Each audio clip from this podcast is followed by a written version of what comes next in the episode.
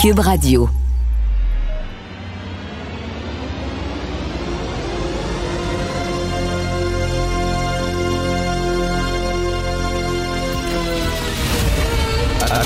Attention, cette émission est laissée à la discrétion de l'auditeur.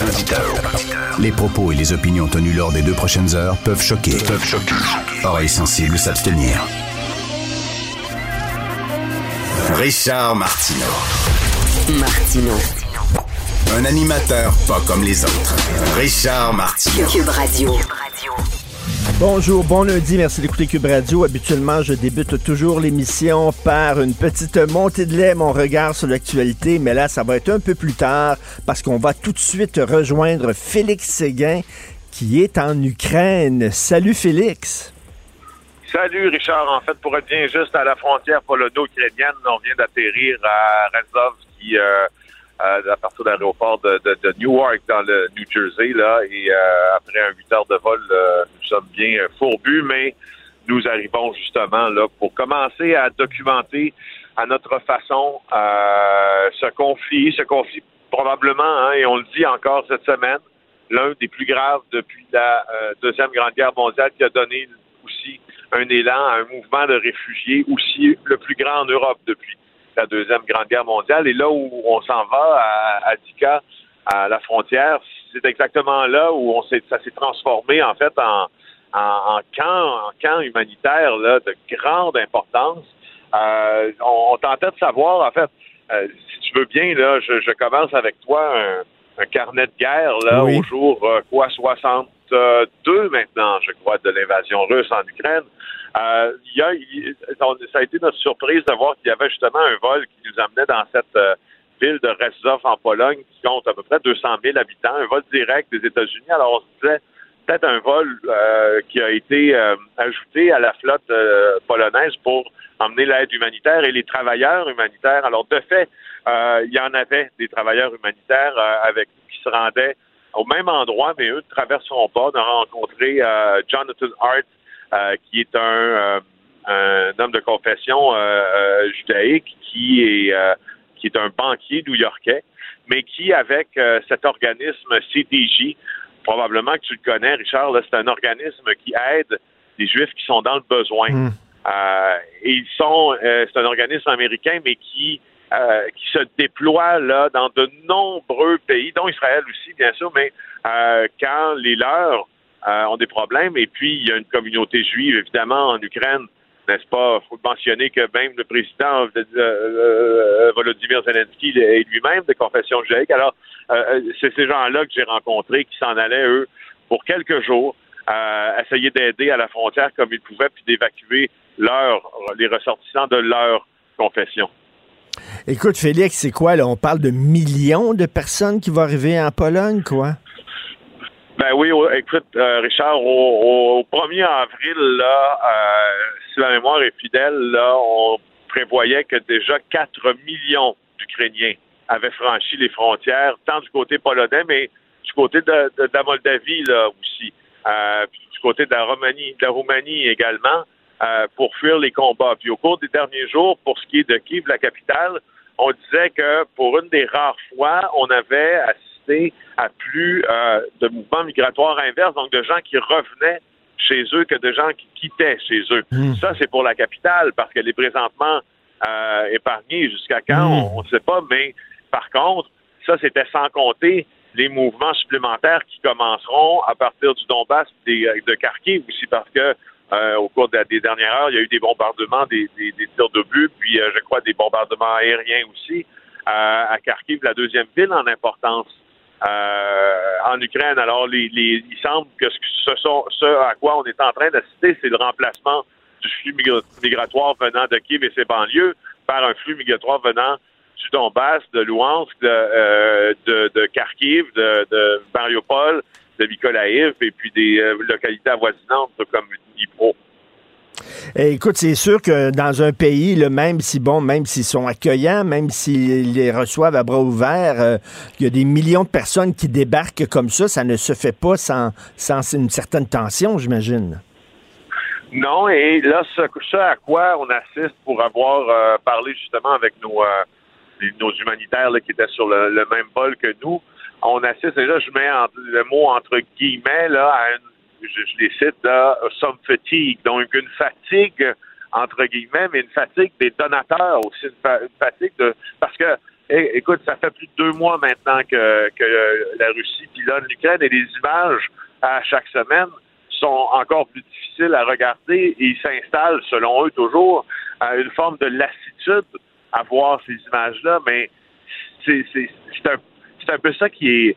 C'est un peu ce que je trouvais euh, particulier, c'est qu'au fond, c'est l'Ukraine est un pays qui, on le sait bien, est en guerre, puis la guerre se poursuit, mais mm. quand on le voit maintenant outre-Atlantique, quand on le voit dans, dans, nos téléviseurs à la maison, tout ça, on a l'impression peut-être que c'est une histoire ancienne, mais quand tu es là, c'est pas une histoire ancienne du tout. Le pays est encore pilonné, puis il s'installe justement cette, cette fatigue, cette lassitude chez les humanitaires aussi, parce que on, a peur qu'au fond, le conflit euh, russo-ukrainien ne devienne plus le centre de l'attention euh, médiatique. Ben Félix, toi et moi, on s'en parle souvent de la violence à Montréal qui faisait la première page des journaux et qui se retrouve maintenant en page 20. Euh, euh, c'est un peu la même chose. Tu sais, ce week-end, on a parlé beaucoup de Guy Lafleur, on a parlé bien sûr des élections présidentielles. Écoute, on parle quasiment plus de Star Academy que de ce qui se passe en Ukraine et ça, c'est inquiétant. C'est pour ça que je suis particulièrement content de te parler aujourd'hui au cours des prochains jours parce qu'il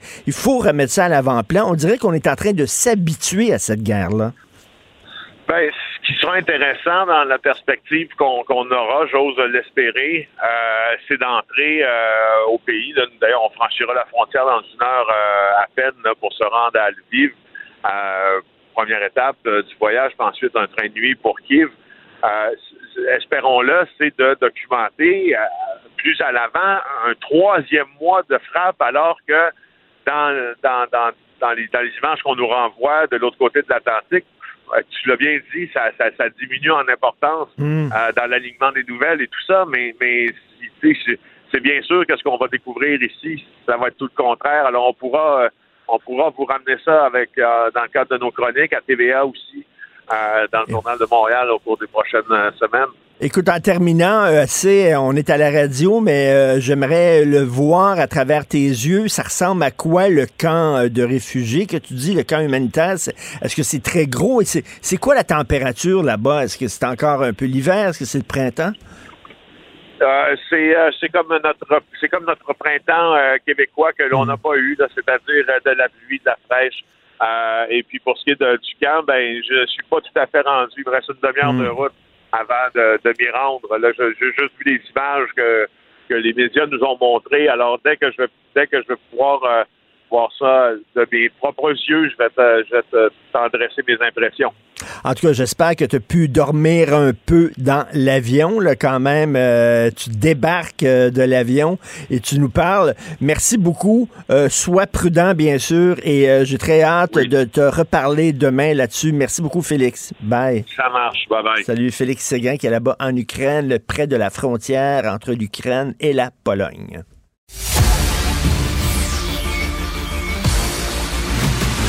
Jean-François Lisée. On va juste dire qu'on est d'accord. Thomas Mulcair. Je te donne 100 raison. La rencontre. C'est vraiment une gaffe majeure. Tu viens de changer de position. Ce qui est bon pour Pitou est bon pour Minou. La rencontre. Lisée. Mulcair. Alors, il est de retour, Jean-François Lisée qui est avec nous, avec Thomas. Jean-François, je sais que de temps en temps, tu vas en France. Est-ce que tu étais en France pendant les élections? Euh, j'ai fait quelques sous en France et j'étais aussi en Espagne, mais j'étais là effectivement pour euh, pour les deux tours. Alors euh, j'ai vu la fébrilité, j'ai vu la, la, la, disons la redéfinition du paysage politique. Et c'est vraiment intéressant ce qui se passe là. Aussi l'effondrement des partis traditionnels, hein, ben le Parti socialiste, le Parti des républicains, qui étaient les deux grands partis qui ont structuré euh, depuis le début des années 60, maintenant sont euh, ont, des, ont des scores qui sont inférieurs à des pointures de chaussures, tous les deux. Alors, donc, donc on va voir comment euh, ils vont se, se, reconfigurer dans les élections à venir dès le mois de juin. Mais euh, si tu veux qu'on parle sur le fond, écoute, ce qui, ce qui est quand même une réélection claire de Macron, mais aussi une normalisation absolue de, de du parti de, de, Marine Le Pen et des Le Pen. Il hein. faut se souvenir qu'en 2002, 80% des gens s'étaient mobilisés contre le Pen père. Ensuite, 66, puis maintenant 59. Alors, si la tendance se maintient, tu vois où elle va. C'est quand même majeur comme évolution. Est-ce que les deux, vous êtes d'accord pour dire que le parti de Marine Le Pen est un parti d'extrême droite? Dans les médias, on dit tout le temps l'extrême droite, l'extrême droite. Thomas, est-ce que c'est une étiquette que tu accolerais à Marine Le Pen? Ce sont des catégorisations qui ne veulent plus dire grand-chose pour le commun des mortels et l'électeur moyen. J'explique pourquoi. Sur les questions identitaires, si on regarde que ça, oui, extrême droite, anti-immigration, euh, elle, elle, cherchait, pour reprendre le terme, je pense bien utilisé de Macron, carrément une guerre civile euh, contre les musulmans avec ce qu'elle proposait, mais ça fait partie de sa démarche politique. Par contre, économiquement, c'était indissociable de, de, de la gauche molle en France. Elle était même, à plusieurs sujets, plus à gauche qu'Emmanuel Macron, mm. qui est un petit énarque, qui aime bien jouer, pitonner dans les chiffres, ce qu'on appelle en anglais un bean counter. Hein? Tu vois le gars en train de faire ses petits efforts comptables. Il essaie de vendre une augmentation du prix de l'essence et, de, et des taxes comme un bon move environnemental, alors que c'était une nouvelle taxe qui n'avait rien à voir avec l'environnement. Donc, elle était elle prêchait certaines choses qui, traditionnellement seraient beaucoup plus social-démocrates. Par contre, côté identitaire. Donc, utiliser une étiquette pour, pour répondre à quelque chose d'aussi complexe, moi, je pense que ça tombe à plat. Euh, Jean-François, les États-Unis sont divisés hein, vraiment entre les, les, républicains très, très à droite et les démocrates. Euh, on peut dire la même chose avec euh, le Canada, le Parti conservateur qui se radicalise peu à peu. il y a une division aussi en France. Là. Oui, ben, c'est la nature de la politique. Hein. Avant, on pouvait dire que euh, les Français étaient divisés entre la droite traditionnelle et le Parti socialiste. Euh, maintenant, c'est la division qui a changé. Euh, et elle a changé de façon importante. Et là, on voit que ce qui se passe maintenant, c'est qu'il va y avoir un gouvernement Macron. Si on était dans notre système à nous, on dirait gouvernement Macron minoritaire. Pourquoi je dis ça? C'est parce que là, on a eu les deux tours on va avoir le troisième puis le quatrième tour, c'est-à-dire les législatives qui suivent toujours les présidentielles. Traditionnellement, euh, les Français donnaient une majorité législative au président élu euh, au-delà de, euh, disons, la majorité qu'il avait obtenue au présidentiel. Ils disaient, bon, on va, on va lui donner sa majorité, on va voir ce qu'il va faire, etc. Cette fois-ci, ça n'arrivera pas, et c'est probablement la première fois au début d'un mandat. C'est arrivé plus tard dans des mandats, mais au début d'un mandat, parce que c'est vrai que 59% des gens se sont repliés sur Macron pour faire opposition à Le Pen, mm. mais c'est pas des gens qui sont contents de Macron. Il y a 60% des gens qui ne veulent pas qu'il ait une majorité lors des législatives. Et là, on va avoir trois blocs, peut-être à peu près à égalité, c'est-à-dire les macronistes avec son parti, un tiers, euh, Jean-Luc Mélenchon, qui est à la gauche de la gauche et qui, parce qu'il a si bien performé, oblige euh, les socialistes, les communistes à se replier sur lui dans, un, dans une coalition. Et à droite, ben, Le Pen et Éric Zemmour étaient très divisés, évidemment, au premier tour. Mais là, hier soir, les deux ont appelé à une coalition. Alors, ils se détestent. Comment est-ce que ça va se faire? On ne le sait pas mais il y a une volonté très forte de leur électorat puis de leurs militants de dire bon, mais ça suffit là. Euh, il faut être, faut proposer des candidats communs ou coordonnés aux législatives. Et donc, lorsqu'on va sortir des législatives avec trois blocs, dont deux qui sont contre Macron, comment gouverner avec ça? Qui sera le premier ministre euh, pour essayer de, faire un gouvernement qui va qui va les amadouer? C'est une énorme, un énorme casse-tête pour Macron. Moi, j'utiliserais deux mots euh, pour répondre à, Jean-François parce que je pense que son analyse est excellente. Mais les deux mots que j'utiliserais sont Marie-Victorin. C'est quoi le rapport? Rappelez-vous, à partir de 15 jours, à peu près trois semaines avant le, le vote dans Marie-Victorin, François Legault est allé d'une manière vraiment ouverte de dire, si vous voulez du stock, faut que tu votes pour moi, c'est moi le premier ministre, puis on est hmm. au pouvoir. Puis ça risque de, pas, de ne pas changer à l'automne. Bam! Tout d'un coup, il rentre comme une balle parce que quand même, dans cette élection partielle-là, même si c'était juste quelques points de pourcentage, c'était magistral ce que le Legault et son équipe ont réussi à faire parce que pour moi, Pierre avait d'excellentes chances de, rentrer. Ce qui va se passer en France, on va voir avec la terminologie utilisée par Macron au fur et à mesure que ça avance, mais je pense que son message reste d'être pareil. Vous avez besoin d'un nouveau pont dans votre bled, vous avez besoin de choses qui exigent une présence du gouvernement national de la France. Ben, pensez-y par deux fois avant de vous faire plaisir d'élire un candidat Mélenchon ou un candidat euh, de, Le Pen euh, et, Zemmour. Euh, moi, j'ai l'impression que ça, ça risque de l'aider. Il a besoin. Pour gouverner, il a absolument besoin d'une majorité, mais je pense que le, le vrai trouble fait, c'est Mélenchon. Parce que Macron n'a aucune identité politique. Mmh, il, mmh, sort mmh. du Parti socialiste, mais il a fait une magnifique jambette au, Parti socialiste, puis il a enterré ce parti-là. C'est un redoutable stratège et politicien, mais sur le fond, on vote pour quoi? Si on vote pour euh, Macron? Ça, les gens ne le savent pas. Et euh, tu as certainement vu le débat, euh, Jean-François. C'était d'une platitude incroyable. Moi, je m'attendais à une confrontation entre deux visions de la France. Comme le général de Gaulle disait dans ses mémoires, j'ai toujours eu une certaine vision de la France. Là. Euh, mais c'était pas ça. C'était un, échange entre deux technocrates. Oui, parce que ce que Marine Le Pen a voulu faire, c'est se rendre respectable. Mmh. Et en se rendant respectable, elle voulait démontrer qu'elle connaissait ses dossiers, elle en connaissait certains, elle en connaissait moins, moins sur d'autres, et elle ne voulait pas, on attendait l'assaut, c'est-à-dire l'assaut en disant euh, vous êtes en train de minoriser euh, les vrais Français dans le pays. Je dis pas que je suis d'accord avec ça, mais c'est son, euh, c'est son truc. On, attendait qu'elle qu'elle prenne là, qu'elle qu'elle le dénonce sur ses, ses copinages avec une, une entreprise de conseil qui est McKinsey, qui a eu des centaines de millions d'euros euh, sous, sous, Macron de, de, de, de, contrat. Je veux dire, on attendait l'offensive et elle ne l'a jamais faite. Et au, contraire, elle a été mise sur la défensive sur des points techniques, mais aussi sur son prêt à une banque russe proche de Poutine. Là, Macron a joué l'horloge là-dessus. D'abord, il l'a dit, il l'a redit, il l'a redit et redit. Puis là, lui, il a passé au moins sept minutes là-dessus pour que tout le monde comprenne bien qu'elle doit de l'argent à Poutine. Mhm. Je veux dire, ça a été terrible pour elle. Alors, imaginez si Éric Zemmour avait été là. Je ne dis pas que je suis d'accord avec lui, mais il est un bien meilleur debater.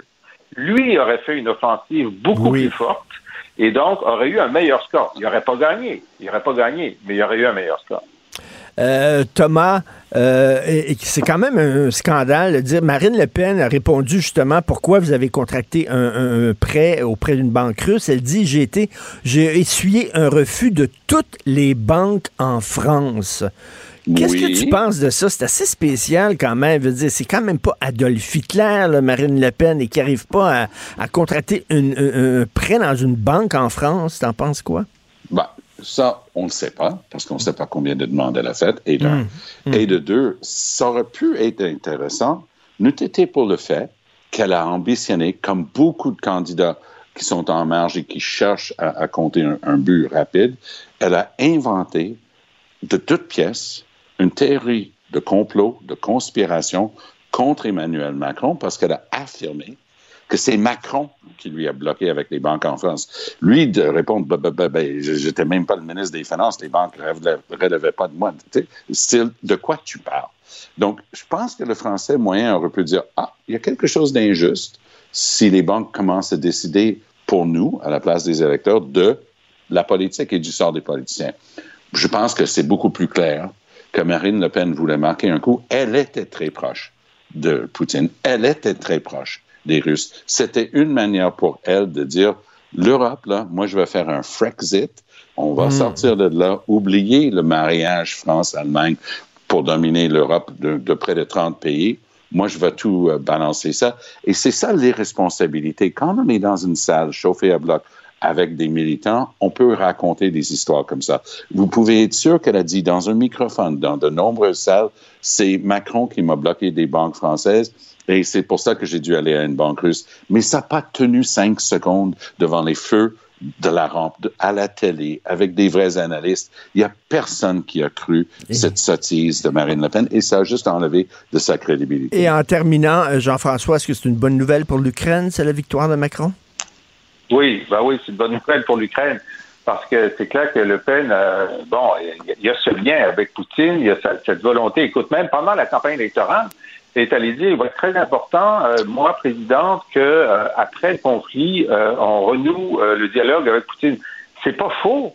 Mais tu dis pas ça pendant que le gars est en train de, de bombarder des civils puis tout ça. Tu ça. Et tu, tu- dois ça. dire bon, écoutez, il doit y avoir des conséquences lourdes pour M. Poutine à moyen terme. Et euh, quant à savoir quand on reprendra le dialogue, vous m'en reparlerez euh, longtemps après la fin de, de, de- longtemps après sa défaite. Alors donc, elle avait toujours un réflexe quand même poutinien, même dans son positionnement sur l'Ukraine. Alors oui, c'est- c'est une bonne nouvelle pour Ben, l'Ukraine. merci à vous deux. Bon Allez. retour, Jean-François. J'espère que tu as profité de ton passage en France pour acheter une bonne bouteille de vin à Tom. Ben, je pense que ce ne sera pas nécessaire.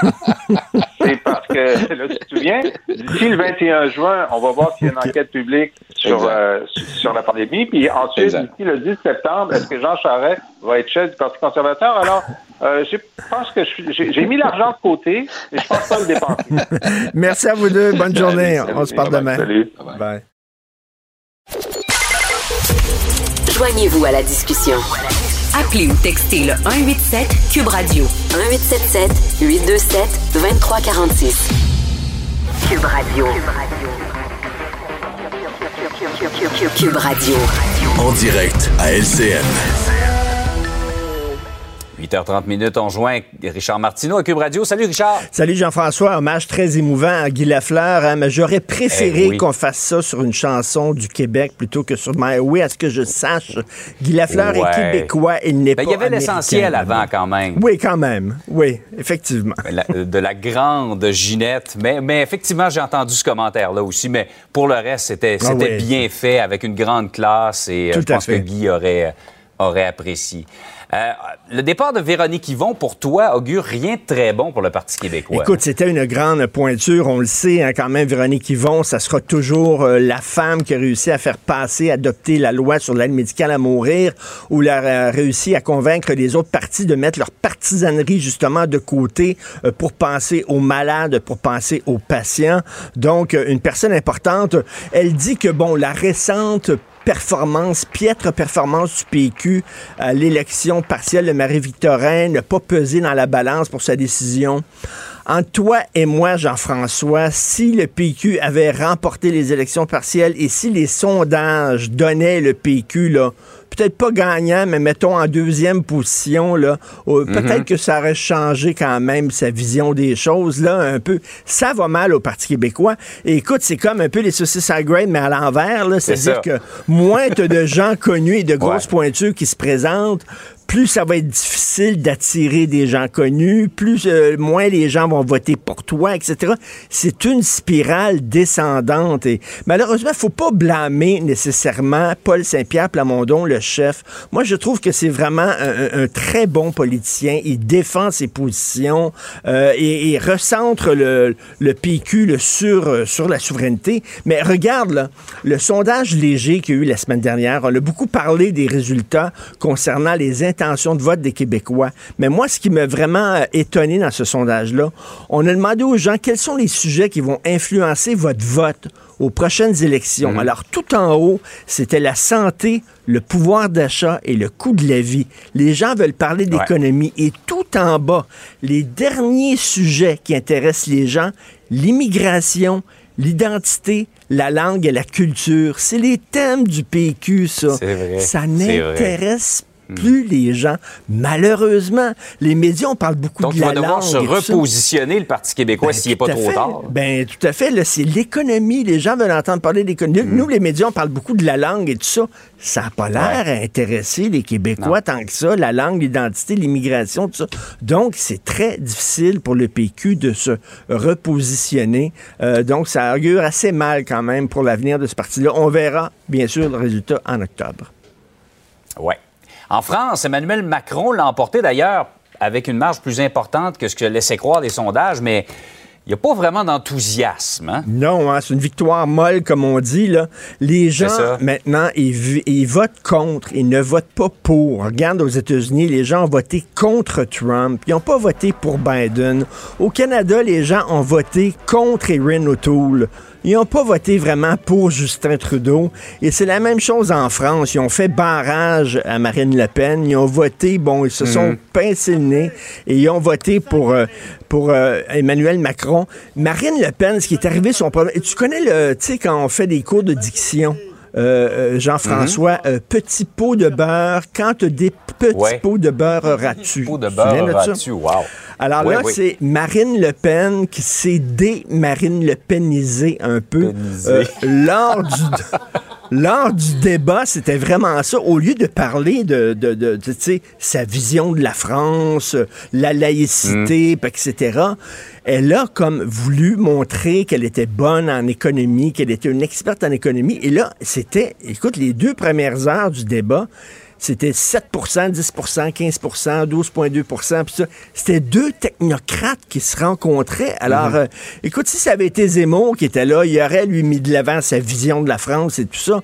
Mais elle, c'était vraiment, là, on dirait qu'elle voulait se rendre fréquentable, respectable et tout ça. C'est ça, Elle a parlé présentable. d'économie présentable et elle sait des petits pots de beurre ras. Exactement ce qui est arrivé. Alors, les gens ont dit, ben, en deux technocrates, on va prendre quand même celui qui est peut-être le meilleur là-dedans, c'est Emmanuel Macron. Donc, euh, il a gagné les élections. Même s'il y a pas la, les gens n'ont pas la perception qui est très près de, de leurs intérêts quotidiens. Ben, là. Ils exactement. C'est un peu le, le- le- le candidat des banquiers, comme on dit, mais quand même, reste que, écoute, le, le parti de Marine Le Pen, qui est un parti qui était très marginal il y a quelques années, est en train maintenant de s'incruster dans la politique française. Il va être là pour un bon bout encore.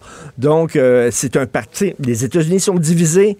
Le Canada est divisé entre un parti conservateur qui se radicalise de plus en plus et un parti euh, libéral très à gauche. Et c'est un peu la même chose qui arrive avec la France, un pays divisé aussi. Richard, passe une excellente journée. Excellente journée à tout le monde. Bonjour. Richard Martineau. Les commentaires haineux prennent certains animateurs. Martineau s'en régale.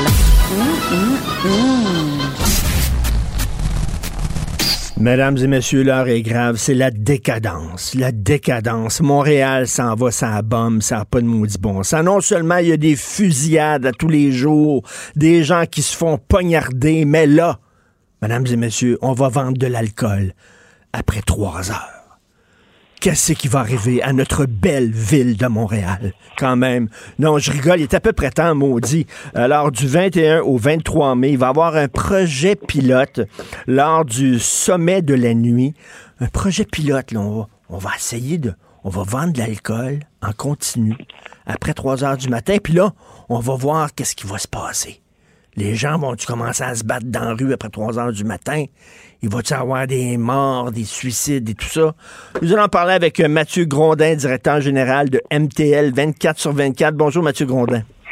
Bonjour Richard. Je, je rigole bien sûr euh, parce que moi, euh, dans, dans mes jeunes années, bien sûr, à 3 heures, on, on allait dans des bars underground et qui étaient illégaux. On les connaissait tous. On connaissait toutes les adresses, puis on allait là, puis on, on, on continuait le party jusqu'à 6 heures du matin. Il est à peu près temps qu'on fasse ça, Mathieu. Ben oui, ouais, ça fait ça fait plus de 20 ans que je pense que la communauté nocturne à Montréal attend de, de, de pouvoir faire ça légalement, euh, sans, sans, sans sortir dans l'inquiétude d'être arrêté ou mis à l'amende.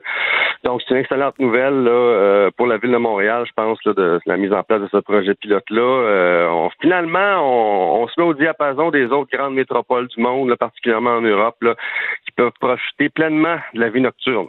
Ben oui, ben je parlais des bars clandestins où j'allais euh, dans les années 80.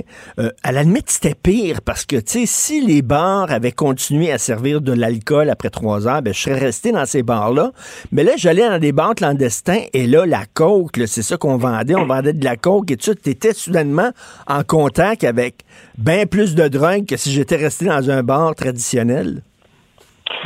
Ouais, ben c'est comme ça que je vois ça aussi un peu. C'est une approche de réduction des méfaits parce que quand il n'y a pas d'alcool, ben il y a d'autres substances. Donc, euh, tu sais, je pense que il y a du monde qui aime ça sortir un peu tard, prendre une bière, puis euh, rentrer aux petites heures du matin sans nécessairement consommer d'autres substances. Puis là, ben, ça va leur donner l'occasion de, pouvoir faire ça. Ben, gros, on va mettre ça en contexte. premièrement, c'est du 21 au 23 mai. C'est dans le cadre du euh, Montréal, le sommet de la nuit de Montréal. C'est quoi ça, cet événement-là? Ben, Montréal au sommet de la nuit, on s'en était peut-être parlé un peu, je pense, la dernière mm. fois, l'année, passée. On en a fait deux petites éditions, une en ligne, une en personne au stéréo. Euh, c'est en fait une série d'événements qui s'intéressent à la nuit de plein d'axes différents.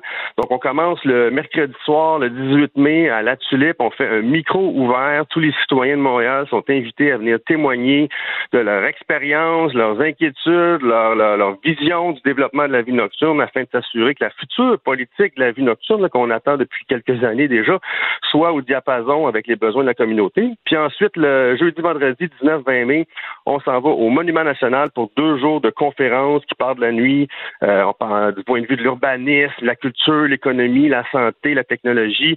On a 25 invités de partout à travers le monde qui viennent euh, aussi partager leurs trucs. Ouais. Puis euh, ensuite, là, ben, on a un, événement clôture, comme vous avez parlé, qui est le projet pilote. C'est le 21 mai, ça commence à la SAT à 22 heures, puis ça se déroule toute la nuit jusqu'à dimanche soir. Est-ce que ça a été difficile de convaincre les autorités de vous laisser vendre de l'alcool après trois heures, Mathieu? ben, je, pense qu'il y avait une volonté politique qui était là depuis déjà l'année passée, là, euh, d'aller de l'avant avec ça. C'est la COVID beaucoup qui nous a retardés. Là. moi, j'aurais voulu qu'on soit là il y a deux ans, mais bon, la COVID est venue un peu euh, jouer le hmm. chien dans le jeu de quai dans ce dossier-là. Euh, c'est sûr qu'il y, a, ça dépend à qui on parle. Il y a des, il y a des parties prenantes dans le projet qui ont peut-être des inquiétudes, mais on est là pour les rassurer. On a mis en place des mesures de mitigation, euh, entre autres au niveau de l'abus de substance, au niveau euh, de la cohabitation avec les voisins, puis tout le son, le bruit. Donc, on est bien confiant que ça va bien se dérouler cet événement-là. Puis, tu sais, euh, vous parliez en début, en début d'intervention là, de est-ce que le monde va se battre à trois, après trois heures du matin dans la. Le monde se bat déjà après trois heures du matin, justement parce qu'on les met tous dehors en même temps. Là, ils vont pouvoir rester en dedans et partir quand ils voudront partir. Exactement. Est-ce qu'il y a d'autres grandes villes comme ça où euh, finalement on, vend de l'alcool en continu toute la nuit? Ben, bien sûr. Euh, depuis la fin de la Deuxième Guerre mondiale, c'est comme ça à Berlin. Euh, depuis 2012, il y a ça à Amsterdam. à Paris, il y a ça depuis quelques années aussi. À Nouvelle-Orléans, plus proche d'ici, Las Vegas, ça, ça fonctionne comme ça aussi. Donc, c'est rien ben de neuf. on n'est pas en train de réinventer la roue. On fait juste euh, arrivé en 2022. Eh, ça a pris du temps, là, 2022 quand même, parce que il y, a, quand même il y a un côté judéo-chrétien là-dedans. Ça me faisait penser, euh, il y avait une vieille loi aussi où tu n'avais pas le droit de vendre de l'alcool le jour des élections pour t'assurer que les gens aient voté sobre. c'est vrai que ça, ça, remonte à loin. Écoute, on a le droit de vendre de l'alcool à 8 heures le matin à Montréal. Hein? Puis savez-vous, ça remonte à où? Ça remonte à l'époque des usines, les gars rentraient à la shop à 5-6 heures le matin, puis c'était leur break à 8 heures, ils allaient manger une langue, dans le vinaigre, puis un œuf dans le vinaigre avec une pinte. C'est pour ça que c'est à 8 heures le matin qu'on peut vendre l'alcool à Montréal. Euh, écoutez, il y a la, la, la, fondatrice de la SAT, Monique Savoie, avec le fondateur de Mutec, avait essayé d'avoir une dérogation comme ça il y a plus de 10 ans. On se rappelle aussi de Marc avec son projet pilote là, euh, dans le quartier latin durant la nuit blanche. Donc là, on vient un peu boucler la boucle. Puis euh, c'est la première fois dans l'histoire du Canada qu'une une salle de spectacle va pouvoir opérer à 3 heures du matin et que aussi on a un permis d'alcool en continu pendant 24 heures. Donc oui, c'est une nouvelle historique là. Ben, un projet pilote, ça veut dire quoi? Si tout se passe bien, ça veut dire que c'est le feu vert euh, euh, à tous les week-ends, les bars vont pouvoir faire ça. C'est quoi la suite après ça? Ah, ben moi, je suis pas politicien, moi. Hein? j'ai un pouvoir d'influence, mais j'ai pas un pouvoir de décision. Ça reste à voir. On est là pour euh, amasser de la donnée. Hein? Comment les gens se sont rendus là, comment ils sont partis, combien ils ont dépensé, est-ce que ça vaut la peine? Puis ensuite, ce sera à la ville de voir dans quelle mesure, là, euh, où est-ce qu'elle veut aller avec ça? Est-ce que ce sera les salles de spectacle? Est-ce que ce sera tous les bars? Est-ce que ce sera dans certains secteurs, pas d'autres? Tout ça reste à décider. Euh, on espère que d'ici la prochaine année ou deux, là, on aura un plan un peu plus concret là, pour rendre ça de manière permanente. Là. Mais pour le moment, il ben, faut que ça se déroule bien, c'est sûr.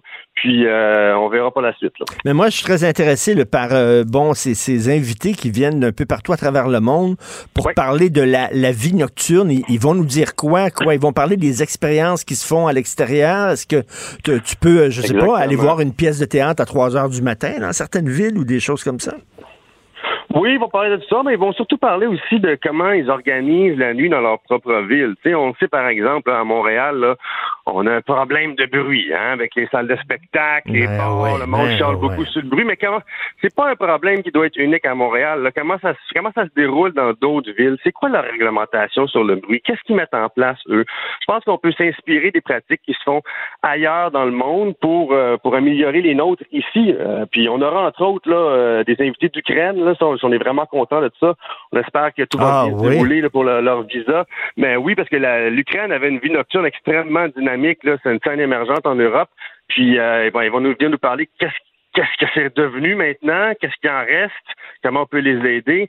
Fait que ça, on est, on est vraiment content d'avoir eux. On a des gens de Paris, des gens de Détroit, des gens de New York, euh, des gens de, on a une délégation d'Irlande, de Lituanie. Fait que, euh, ouais, on a, on a une belle liste d'invités. Et euh, sur la scène internationale, Montréal était, est-ce que c'est encore perçu comme une ville le fun, une ville de party, une ville que, qui, qui imagine plein de trucs? Ben, il y a 17% des touristes, là, selon Tourisme Montréal, il y a 17% des touristes qui visitent Montréal pour sa vie nocturne. Euh, on parle principalement des festivals. là. Montréal, c'est perçu comme une ville de festival. Mais par exemple, à Berlin, c'est 33% des gens euh, qui visitent la ville euh, pour sa vie nocturne. Donc là, nous, on, on va publier, euh, juste avant le sommet, notre étude euh, économique. On a fait une étude d'impact économique sur la vie nocturne à Montréal, voir combien ça vaut la vie nocturne, les bars, les restaurants, les salles de spectacle. Puis si on, on déréglementait un peu, on ouvrait un petit peu le cadre réglementaire, puis on, on était capable de monter ça à 33% comme à Berlin, mais combien ça générait de plus de millions? Fait qu'on a bien hâte là, de pouvoir euh, rendre ça public. En tout cas, c'est une bonne nouvelle. Il était temps. Vieux, euh, comment on mieux vaut tard que jamais.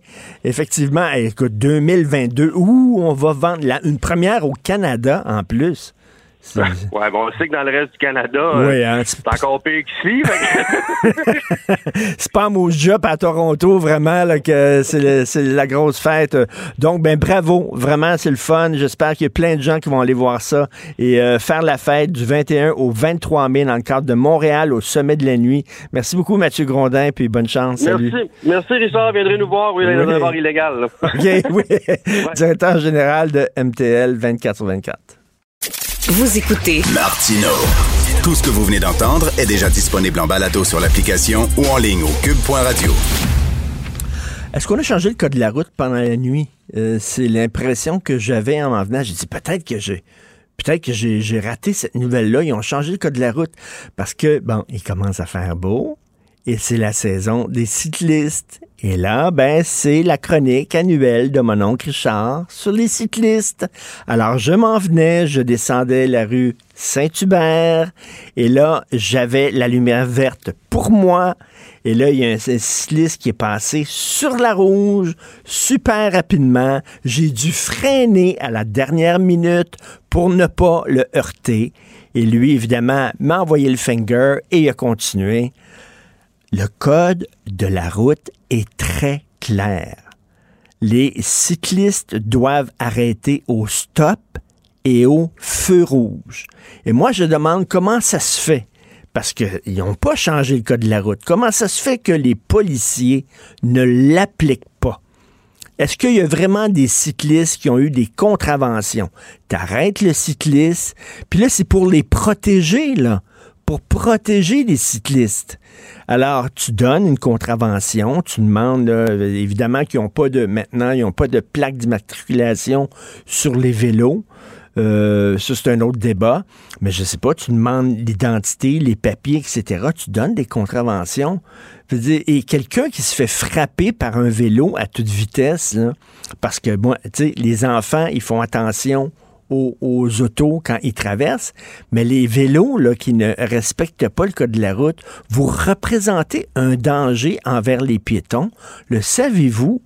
Il y a déjà quelqu'un à Montréal qui a été frappé par un vélo qui n'avait pas fait euh, son arrêt stop et qui est mort de ses blessures. C'est déjà arrivé, donc faites extrêmement attention. Je le dis chaque fois, si vous voulez, là, si vous êtes contre le code de la route, puis vous trouvez ça que c'est trop sévère envers les cyclistes, ben, il y a certainement des associations de cyclistes. Faites du lobbying, tentez de changer le règlement, mais d'ici là, le règlement est le même pour tous. vous devez arrêter au stop et au feu rouge. Donc, c'était ma chronique euh, annuelle. Il y a plein de gens qui ne connaissent pas le code de la route. Il y en a plein. Tu sais, quand tu es en auto, puis tu veux tourner, tourner, puis tu peux pas tourner parce qu'il y a des gens qui traversent. Les piétons, je vais vous expliquer quelque chose, OK? La lumière est verte, est rouge, est jaune. C'est pas pour vous.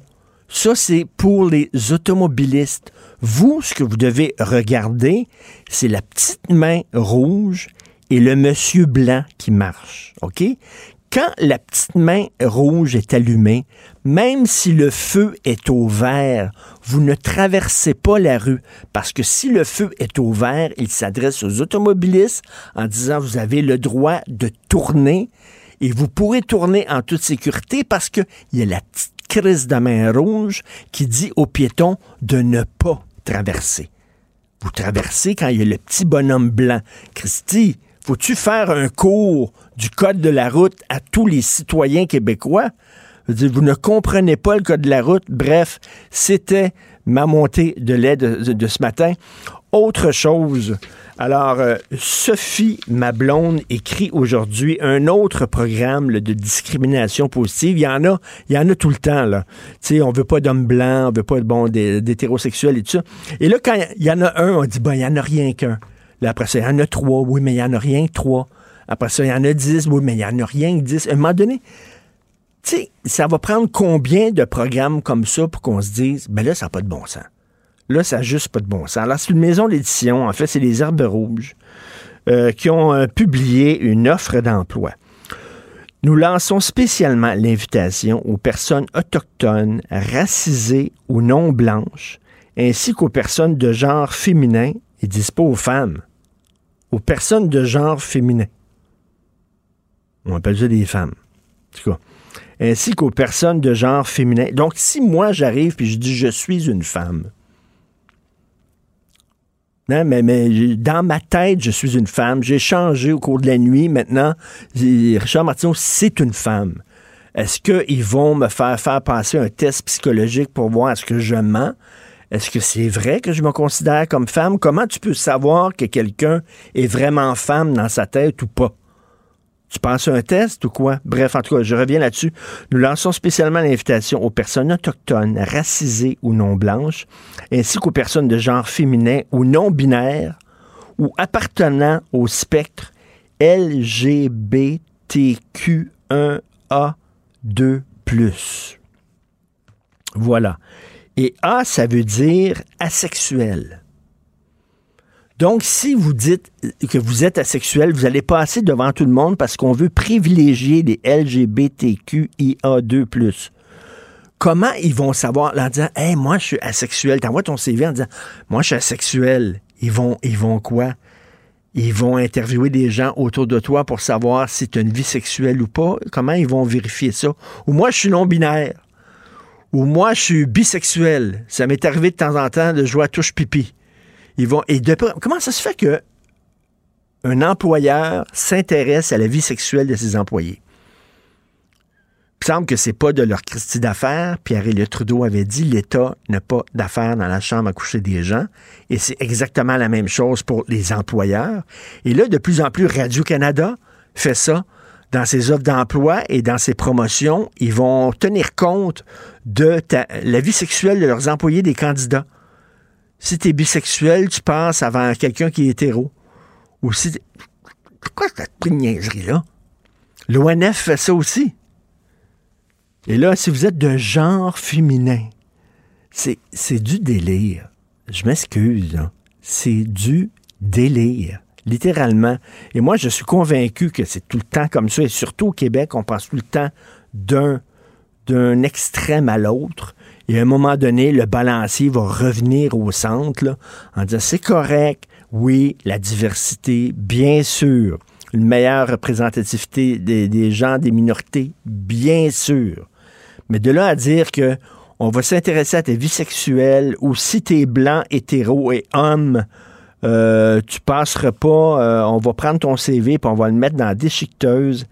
C'est ridicule. Et c'est de la discrimination. Et j'aimerais ça, moi, une fois qu'il y a quelqu'un au Québec qui portent plainte à la Commission des droits de la personne en disant, moi, je suis un homme blanc hétérosexuel et je vois dans l'offre d'emploi que vous allez privilégier d'autres, donc, et que même, non seulement vous allez privilégier d'autres, mais vous voulez rien savoir de moi.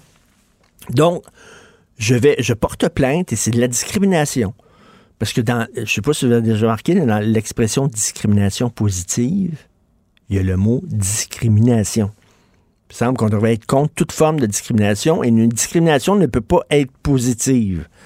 Comme un parti peut pas être à la fois progressiste et conservateur. Je le dis, comme une porte ne peut pas être ouverte et fermée en même temps. Comme une femme ne peut pas être enceinte à 10% Tu l'es ou tu l'es pas. Alors, bref, c'est de la discrimination. J'aimerais bien que quelqu'un porte plainte euh, officiellement à la Commission des droits de la personne pour savoir comment eux, euh, comment eux trancheraient là-dessus. Et en terminant, c'était le convoi de la liberté. Le convoi de la liberté. Ce week-end, Christy, on peut aller dans les restos, on peut aller dans les bars, on peut recevoir autant d'amis qu'on veut, on peut être reçu, etc. Tout ce qui reste, c'est le masque. C'est le combat de la liberté. Je me demandais, c'est quoi cette affaire-là? Et là, j'ai jasé avec Alexandre Moranville-Wallet, mon ami et collaborateur ici, et qui est arrivé avec une théorie que je trouve super brillante. Euh, il est au micro. Tu peux-tu me parler? Ah rapidement. Dis-moi donc ça. Alexandre Moranville-Ouellette qui est là. Rapido presto. Une minute. Dis-moi dis ta théorie ben, sur... voici Richard. Bonjour. Bonjour. Ben écoute, c'est assez simple en fait. là. C'est même... Euh, ce, n'est qu'une théorie, je le dirais comme ça. Euh, mais donc, très sincèrement, en me promenant, moi, sur divers groupes, justement, de, de, de, camionneurs pour la liberté, là, c'est plus trop les camionneurs, là, c'est un peu tout le monde maintenant. Euh, c'est une thématique qui revient beaucoup. La loi 15 du gouvernement qui doit donner plus de pouvoir, entre autres, là, pour protéger les enfants hein, dans tout ce qui est DPJ. Des, C'est-à-dire que quand, quand, on décide de, l'avenir de l'enfant, on, on, on, va prendre, on va prendre en considération l'intérêt de l'enfant, non l'intérêt des parents. L'intérêt de l'enfant en, premier, avant l'intérêt des parents. Ça va donc donner plus de pouvoir à la DPJ pour aller aider des enfants. Mais ça, c'est parce Mais que. pourquoi le convoi de la liberté s'intéresse à ça? Ben, pour une raison bien simple. Il y a beaucoup de complotistes là-dedans, Richard. Je sais pas si, tu ben es au courant. Il y a énormément de complotistes. Et qui dit complotiste dit mouvance QAnon, entre autres. Puis quand on parle de QAnon, on parle de gens qui craignent un trafic d'enfants à l'échelle mondiale, les gouvernements euh, corrompus dans le deep state qui marchandent des enfants d'un pays à l'autre, d'un trafic de pédophilie. Bref, c'est un espèce de spectre, une lubie hein. du complotisme qui revient constamment, celle-là, la peur de la pédophilie, la peur du trafic d'enfants. La peur que le gouvernement enlève les enfants aux parents. Exactement. Et c'était une de leurs principales, ils s'en sont pas cachés, là, les organisateurs, un des organisateurs, entre autres, arrêtait pas de parler dans ses vidéos, il invitait les gens à venir, à venir manifester, oui, pour la liberté, mais aussi, il disait contre la loi 15. Là, tu te dis, mais qui est contre la loi 15? C'est là pour empêcher qu'il y ait, d'autres ah, fillettes martyrs comme à Granby ben c'est, il disait, mot pour mot, ça va donner trop de pouvoir au gouvernement. On a peur que le gouvernement ait le pouvoir d'arracher les enfants aux parents. C'est ça la crainte. Ils les maintiennent attachés dans des sous-sols de pizzeria. les ouais, comme le comète ping-pong, le fameux Pizzagate aux États-Unis. Tout à fait, Richard. Ils sont plus fous, je pense. Merci, Alexandre. Bien sûr, on peut écouter ton balado. Ce n'est qu'une théorie. Merci beaucoup. Martino le préféré du règne animal. Bonjour, les petits lapins. Petit lapin, petit lapin. Gilles Bonjour, mon cher Richard. Richard Martineau. petit lapin. La rencontre. Point à l'heure des cadeaux. Je serai pas là, là à vous flatter dans le sens du poil. Point à la ligne. C'est très important, ce qu'on dit. La rencontre pro martineau alors, Gilles, euh, est-ce que vous avez eu les yeux humides en regardant match à Guy Lafleur? Oui, c'est évident. C'est cette intensité inimaginable qui se manifeste. J'ai l'impression qu'il est en train, en termes de dimension euh, affectueuse, dépasser Feu Maurice Richard. Et c'est à se demander si ce pauvre Paulo Noël et euh, également son confrère des Highlanders ne sont pas morts trop tôt ou trop proches de Guy Lafleur, tellement euh, Paulo Noël a manqué sa tombée de rideau. Guy Lafleur éclipse toutes les nouvelles ce matin, même dans les journaux, même celles de France, celles de l'Ukraine. C'est un nom qui ne s'effacera pas, il n'y a pas de doute, ne serait-ce pour s'en servir à titre de référence quand on parlera de comparaison dans le sport, bien sûr. Mais la véritable tombée de rideau aura lieu donc le 3 mai, c'est pas très loin, à la cathédrale Marie-Reine du Monde, collé, collé sur le Centre Bell. Après cela, le nom de la fleur brillera moins, mais il ne s'effacera pas. On a bien l'impression qu'on est obligé de l'admettre, il n'y a pas de doute. Et bravo, bravo. Vous euh, dites que la mort de Guy Lafleur a éclipsé euh, celle, entre autres, de Mike Bossy et celle de Paulo Noël. J'ai trois exemples pour vous, Gilles. Jean Cocteau est mort la même journée qu'Edith Piaf. Évidemment, tout le monde a parlé d'Edith Piaf. Farah Fawcett est morte la même journée que Michael Jackson. Évidemment, tout le monde a parlé de Michael Jackson. Et Gilles Pellerin, souvenez-vous, l'humoriste Gilles Pellerin, québécois, est mort la même journée qu'Elvis Presley. Pense à pas mal. Très beau rappel. Ce sont de très beaux rappels, effectivement quand t'as pas le poids de l'autre. Et euh, oui, quand Gilles Pellerin, je pense, moi j'ai connu quand j'étais petit gars, à la radio, on l'écoutait avec son personnage Roland de la Bakeuse. Ben Puis il était le premier stand-up comique, si on veut. Il avait été complètement effacé par l'ampleur de la mort et du chagrin à l'égard d'Elvis Presley. Farah Fawcett, c'est un autre bel exemple. Et comme quoi, des fois, on choisit pas son moment. La mère à Roland, c'était son personnage, Gilles Pellerin, je me souviens.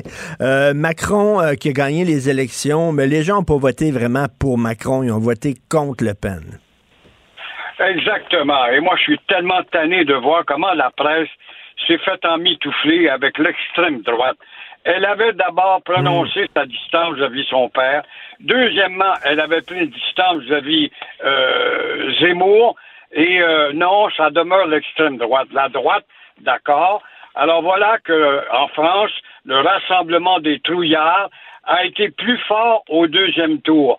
Oui, mais le deuxième tour qui donne quand même la chance aux peureux euh, de ne rien changer. Alors, c'est pourquoi le deuxième tour, quand tu prends peur, là, as la trouille, on réfléchit durant cette période-là pour pouvoir euh, se rebondir.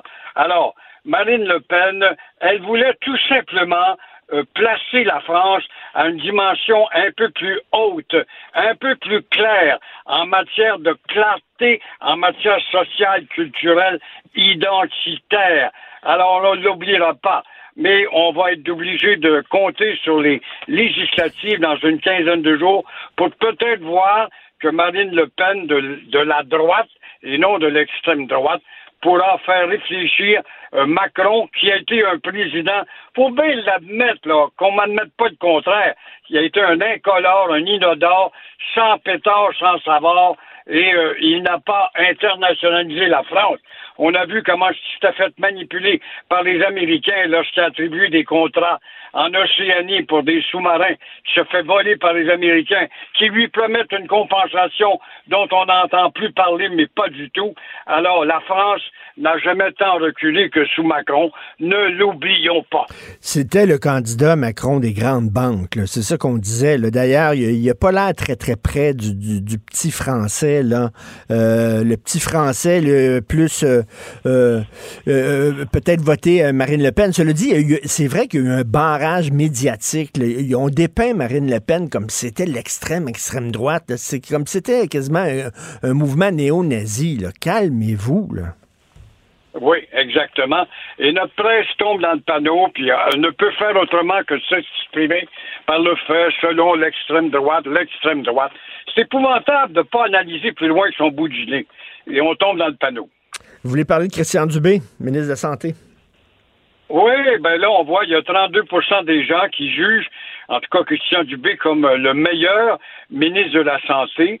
On voit que près de 40% des gens juge qu'il va réussir à changer le système de santé, on lui souhaite bonne chance de tout cœur, mais euh, il faudra, avant d'arriver là, qu'il abolisse les barrières. Et là, c'est pas fait. Les barrières érigées par les syndicats et par les corporations professionnelles. Alors, encore une fois, euh, il faudra aussi qu'il veut céder au privé. On trouve ça sympathique si ça dégage le système. Mais s'il faut que le privé ressemble à ce que sont les Américains au privé, c'est évident que nous sommes une province pauvre encore monétairement parlant dans notre portefeuille. Alors là, ça va faire peur. Alors, il y a déjà un instrument à l'intérieur de son sein qui est nul autre que celui de ce réseau des CLSC qui coûte près de 2 milliards et qui pratique une sociale, une médecine sociale euh, très, très au ralenti, du 9 à 5, le médecin qui quitte à 5 heures avec sa boîte à lunch. Alors, on pourrait convertir ce réseau de CLSC qui est en demi-sommeil pour vraiment l'activer et le rendre efficace 24 heures par jour, faire des super cliniques avec des équipements nécessaires. Et là, ça serait déjà un point de départ si Dubé a le courage de s'attaquer à ces vaches sacrées. Là, il va falloir qu'il fasse un peu d'éducation populaire, parce que si effectivement il veut ouvrir la porte au privé, il va falloir qu'il explique jusqu'où. Parce que là, les gens, bien sûr, vont avoir peur que les médecins délaissent le système public pour aller au privé, où ils vont être mieux traités, peut-être un meilleur salaire, peut-être euh, moins de travail, etc. On a, on a peur aussi que les infirmières fassent la même chose. Donc, oui, la porte au privé, mais il va falloir qu'il l'encadre, puis il va falloir qu'il l'explique bien pour calmer les craintes.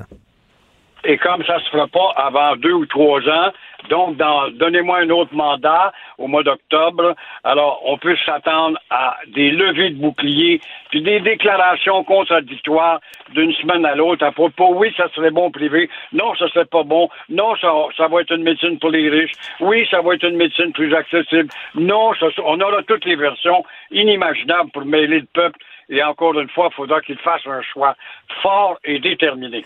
Gilles, avez-vous vu ça? Euh, la guerre euh, de l'Ukraine, on n'en parle presque plus. On a beaucoup parlé de la présidentielle en France. On a beaucoup parlé de, euh, bien sûr, de Guy Lafleur. On dirait qu'on est en train de s'habituer au fait qu'il y a un peuple qui se fait écraser par un régime tyrannique, barbare, littéralement.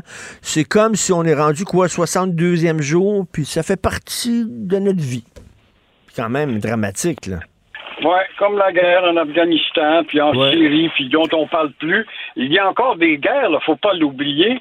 Et euh, effectivement, c'est rentré dans notre inconscient collectif. La vie continue et euh, on on n'a pas on n'a pas d'idée ce que c'est que le dépouillement que peuvent subir ces gens qui actuellement perdent leur maison, leur leur bien, leur vie et euh, évidemment vont être écrasés tout à l'heure Comment pourra-t-on pourra penser que les Ukrainiens vont se relever? Est-ce qu'ils vont être comme les Japonais qui ont une bombe atomique la tête?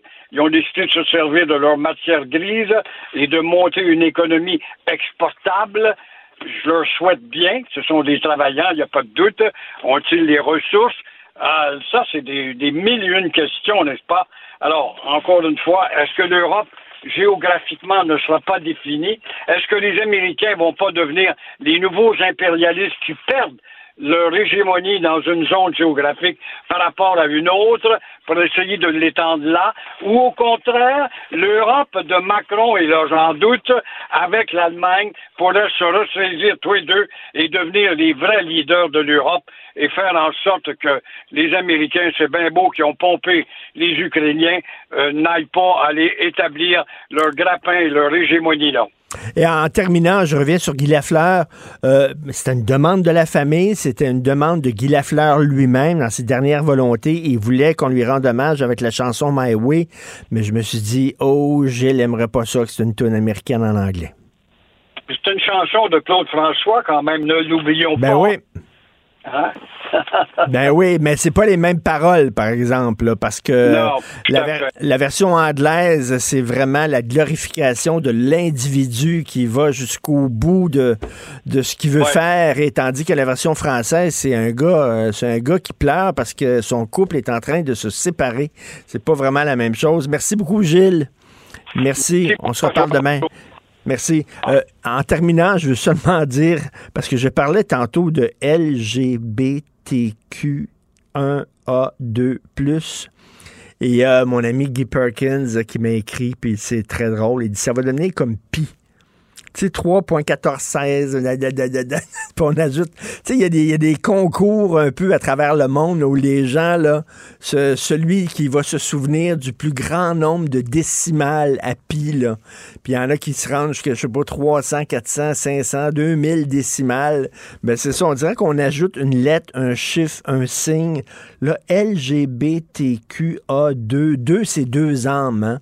C'est les Autochtones, c'est ceux qui sont hommes et femmes en même temps, mais c'est pas nécessairement bisexuel, c'est pas. Tabouin que ça devient compliqué. L'émission de Richard Martineau est aussi un balado. Écoutez au moment qui vous convient en vous rendant sur l'application ou le site cube.radio. La chronique argent. Une vision des finances pas comme les autres. Alors, Yves Daou, Guy Lafleur, c'était bien sûr un athlète incroyable, mais c'était aussi un homme d'affaires redoutable. incroyable. Euh, Richard, euh, vendredi, j'étais en discussion avec euh, Gilles Chevalier, qui est, qui est son partenaire d'affaires. Et bien évidemment, il était extrêmement bouleversé. Mais ce qui est intéressant, c'est que les deux ont parti, évidemment, cette entreprise qui s'appelle Vin et Spiritueux Guy Lafleur. Là. Euh, et donc, euh, ce qu'il envisage de faire, c'est que malgré le décès de Guy Lafleur, les familles ont convenu de continuer l'aventure puis de maintenir jusqu'à fond euh, leur projet d'affaires. C'était, en fait, Richard, c'était son projet dans lequel il s'était investi le plus personnellement. Et tu sais, les joueurs de hockey, des fois, ils mettent leur nom sur des, euh, des étiquettes, puis ils s'en occupent pas du tout. C'est ça. Lui, lui, il était vraiment, vraiment impliqué. Euh, il signait les bouteilles, euh, il était impliqué dans la production. La preuve, c'est que il allait directement au verger d'Hemingford où était produit le, le, gin Guy Lafleur, puis il parlait avec le personnel. Il s'intéressait même aux ingrédients qui se retrouvaient dans la bouteille elle-même. Donc, c'était quelqu'un qui était extrêmement impliqué. Et pour montrer la popularité de Guy Lafleur, on a parlé avec euh, François Pouliot, qui est le propriétaire de Verger Mingford, qui produit le gin numéro 10. Imagine-toi, la journée même, ah, il a reçu une commande de 875 juste en fin d'après-midi de la SEC. Aïe aïe! Euh, écoute, moi, je t'avoue que je suis très sceptique vis-à-vis des vins de vedettes. Là, comme euh, je te disais, là, Pink Floyd, je pense, son vin, les Rolling Stones ont leur vin, n'importe quel son vin. Et je suis très sceptique, mais je suis allé sur des sites euh, où c'est des fans d'alcool, c'est des critiques, c'est des gastronomes, c'est des gens qui écrivent pas n'importe quoi et ils disent qu'effectivement, le gin, puis moi, ma prochaine bouteille de gin, je suis en train de finir la mienne, la prochaine, je vais, acheter, je vais acheter celle de Guy Lafleur. Ils disent qu'il est très, très bon. Oui, en fait, sais-tu quoi? Déjà, là, il a vendu presque 100 000 bouteilles de, de, de, de, de son gin là, à la SAQ en deux ans. Euh, donc, euh, c'est quand même un, bon succès. Là. Et euh, juste te dire que le, au début mai, il lance la vodka Guy Lafleur. Euh, qui devrait probablement connaître euh, le, même succès. Euh, donc, écoute, c'est une aventure d'affaires. Tu sais, quand on dit vite sur patin, mais il était vite aussi en affaires. puis il était aussi très impliqué.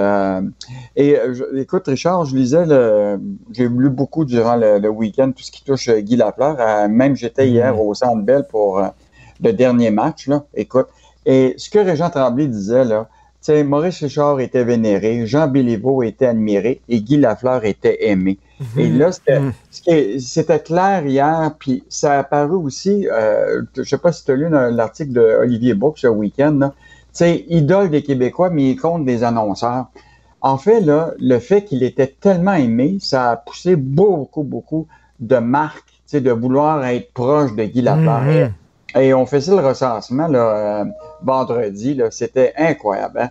Les équipementiers Bauer, Sherwood, euh, Zellers. Euh, mais ça ça, ça, ça, se monnaie, ça, là. là. Ben oui, mais c'est parce qu'ils l'ont quand même choisi parce qu'il était aimé des Québécois, tu comprends-tu?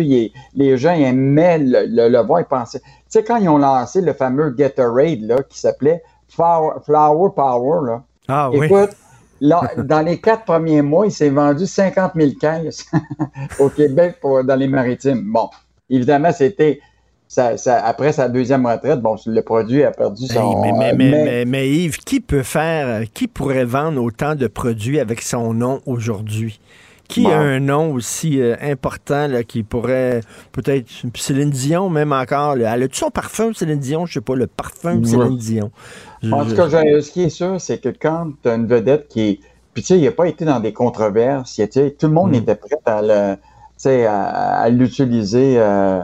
donc, euh, écoute, c'est une grande perte, euh, mais ce qui est quand même intéressant, c'est que son dernier projet d'affaires va, va, se poursuivre avec les deux familles de donc Gilles ben, Chevalier et la famille Lafleur. donc, tu vas pouvoir euh, boire encore son gin et boire potentiellement sa vodka prochainement. Écoute, je vais parler de la chronique de P.O. Zappa. D'ailleurs, je dîne avec Pierre-Olivier Zappa aujourd'hui. Tu sais que Sophie et moi, on a un balado qui s'appelle l'apéro piquant, puis on rencontre des personnalités, puis on discute avec. Puis là, c'est, mm. euh, on fait aujourd'hui, on enregistre Pierre-Olivier Zappa, qui est un gars qui me fascine mm. euh, et qui est assez, secret. Donc, on va y poser des questions sur, sur sa vie, puis on va le picosser un peu. Donc, donc, il mm. écrit P.O. Zappa aujourd'hui dans les pages argent et il dit les riches s'enrichissent et les autres s'appauvrissent. Ben, tu sais, Richard, on en a parlé, puis justement, j'étais avec euh, P.O. Euh, Zappa euh, vendredi en préparation de, la publication de sa chronique.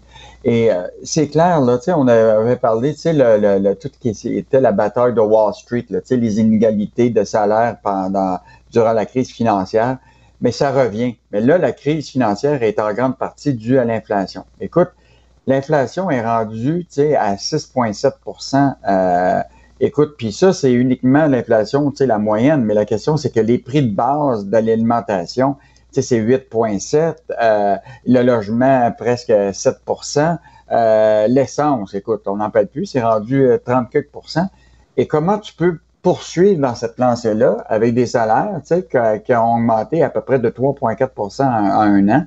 Écoute, c'est vraiment des une, une, situation qui, qui, qui va ben exploser. Mais là, ce que euh, dit euh, Pierre-Olivier Zappa dans sa chronique, c'est que là, tu as des gens qui sont sur le plancher du, commerce de détail, prenons Canadian Tire, qui demandent d'avoir 13, tu sais, ils exigent 13,50 Et là, les hauts dirigeants, de Canadian Tire on veut augmenter de 80% leur prime. Tu comprends-tu?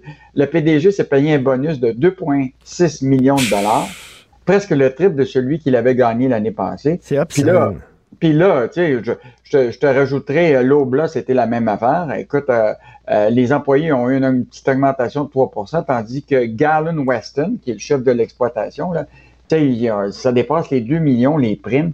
Euh, puis, tu sais, j'exclus ce qu'on s'était déjà parlé au niveau des banques. Les salaires de la haute direction des banques en 2021 ont explosé de 44 tu sais. Euh, eux autres, quand t'es riche, tu penses au cash, ah euh, les deux mains dans le plat de bonbons. Euh, PO écrit en disant la fortune euh, de l'être humain le plus riche au monde, Elon Musk, est passé de 2 milliards de dollars à plus de 260 milliards de dollars. puis en plus, sais-tu quoi, c'est que là, aujourd'hui, c'est peut-être officiel qu'il va acheter Twitter. Twitter.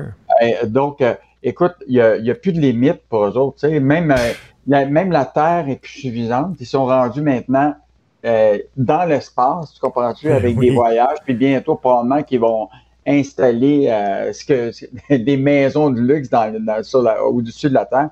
Et ce qui est intéressant, c'est que quand euh, Zappa termine en disant la fortune ne semble plus connaître de frontières, mais pour ceux qui ont toujours les deux pieds sur terre, de tels écarts de richesse ne, sont, ne sont indécents, deviennent de plus en plus dangereux pour la paix sociale.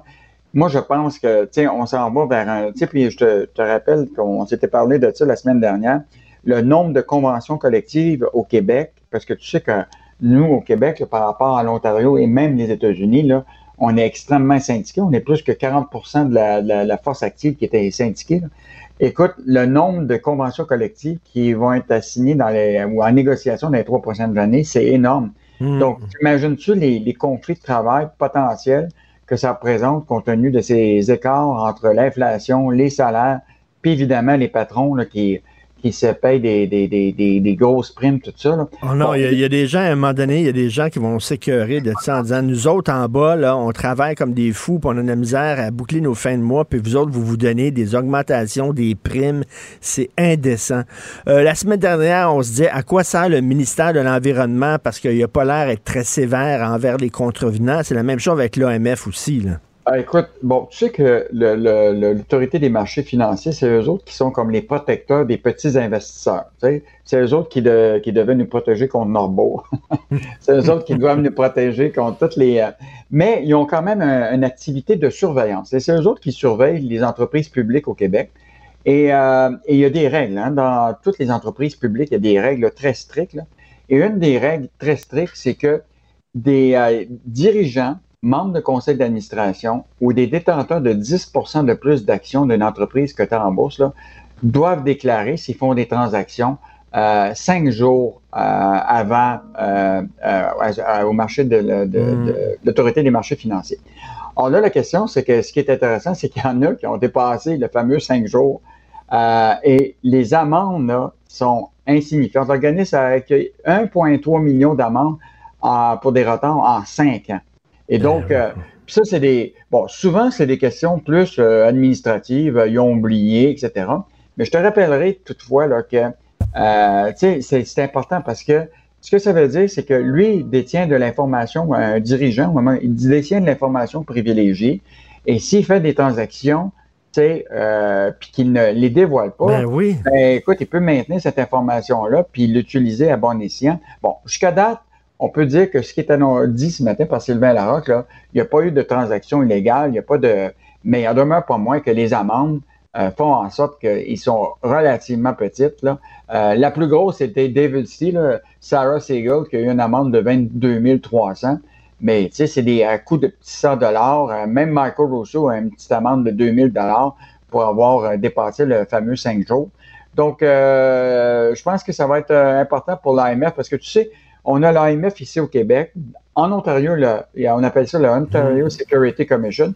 Et aux États-Unis, il y a la Security euh, Exchange Commission. Eux autres, là, écoute, eux autres, ils niaisent pas avec la porte ah, faisait ça. Eux autres, là, ils suivent à la lettre, puis c'est des amendes de, de millions et de millions de dollars. Là. Euh, ben oui, on a, en fait, c'est comme les, gardiens hein, de, de, toutes les transactions boursières pour euh, s'assurer que tout euh, est dans les règles. Et hmm. m'a dit, soit, soit au Québec, on a des gens là, dans, le milieu des affaires qui respectent les règles, puis tout ça, c'est pour ça que l'AMF n'a pas vraiment sévi, ou alors soit l'AMF est particulièrement complaisante. Moi, je pencherais pour la deuxième alternative. l'autre affaire, affaire qu'on pourrait faire, c'est le retard qu'ils ont à apprendre le français. Fait qu'on pourrait faire avec le, fils de langue française, c'est le temps qu'ils passent à l'école, puis le temps qu'ils vont apprendre le français, les PDG.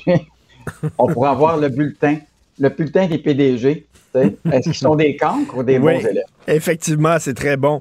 si tu veux t'amuser, va voir sur euh, YouTube. P.O. Zappa, euh, parce que j'ai fait on, fait, on fait de la recherche, Sophie et moi, parce qu'on rencontre tantôt. Il a commencé, il a co-animé un show à un moment donné avec Chantal Maccabé une émission de sport et il y avait, je pense, 12 ans. 10 ou 12 ans, c'est tordant. Faut que tu ailles voir ça. Le petit PO pas qui se ressemble comme aujourd'hui, mais c'est tordant. Alors, euh, merci beaucoup, Yves Daou. On se reparle demain. Bonne journée. À demain. Salut, Richard. Salut. Martino. Pour l'instant, nos avocats nous disent que tout est beau. On envoie des sondes aux confins de l'espace. Elon Musk, peut-être un jour, va ouvrir un hôtel sur la Lune. On parle de construire un monde virtuel, le métavers. On parle de nanotechnologie, de biotechnologie. On va pouvoir envoyer des affaires dans votre corps qui vont combattre des cellules cancéreuses. On a découvert un vaccin contre la COVID en un temps record. On n'est pas capable de faire de l'asphalte que de l'allure. Surtout au Québec. Qu'est-ce qui arrive avec l'asphalte? J'ai roulé ce week-end.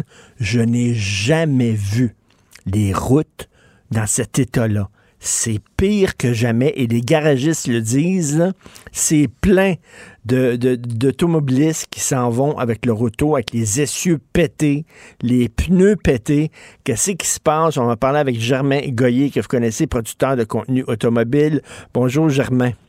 Bonjour Richard, merci d'avoir euh, ciblé un peu plus sur les nids de poule et l'automobile parce qu'au début de l'introduction, je me demandais si j'étais sur la bonne ligne.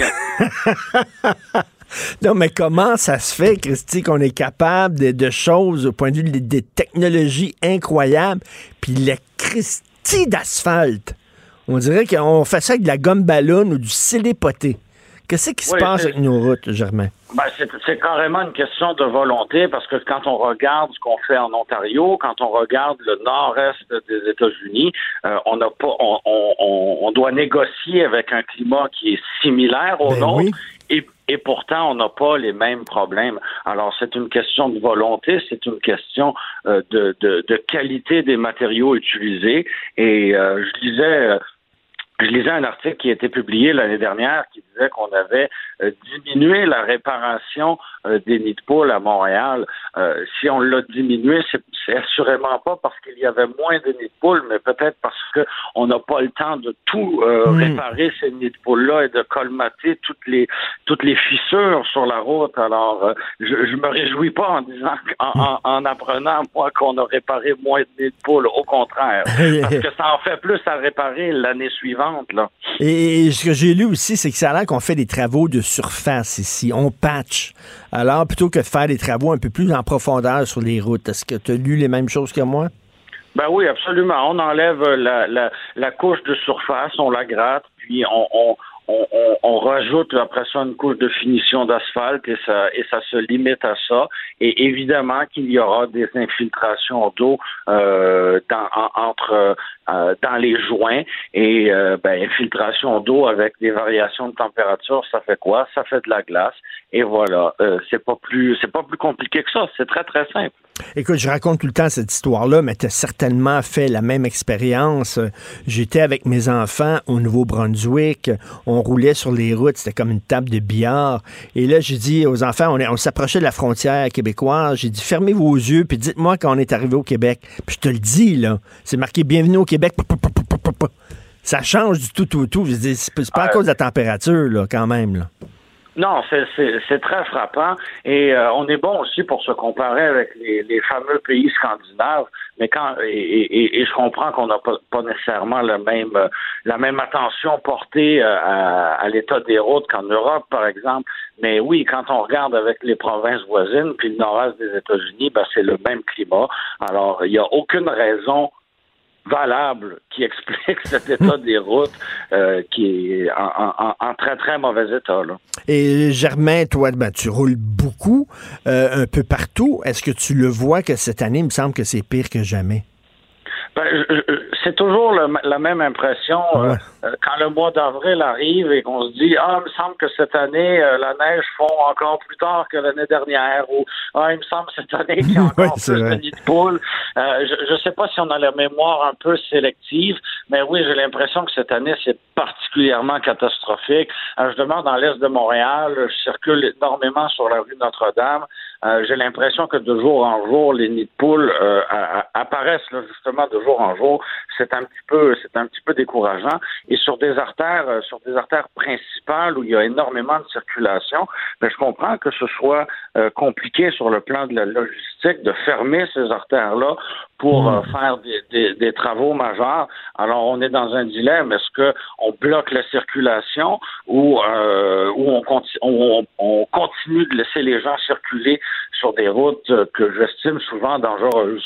Et euh, écoute, je suis tombé dans un autre nid de poule, ça, a fait peur. J'ai dit, c'est sûr, j'ai pété quelque chose, c'est certain. J'ai été super chanceux, finalement, mon auto a survécu. Mais bon, euh, si, effectivement, tu arrives sur un nid de poule, tu pètes ton essieu, je sais pas, ton pneu, quelque chose comme ça, c'est très difficile après ça de, de poursuivre la ville et tout ça pour qu'ils te payent tes réparations. C'est dur, hein?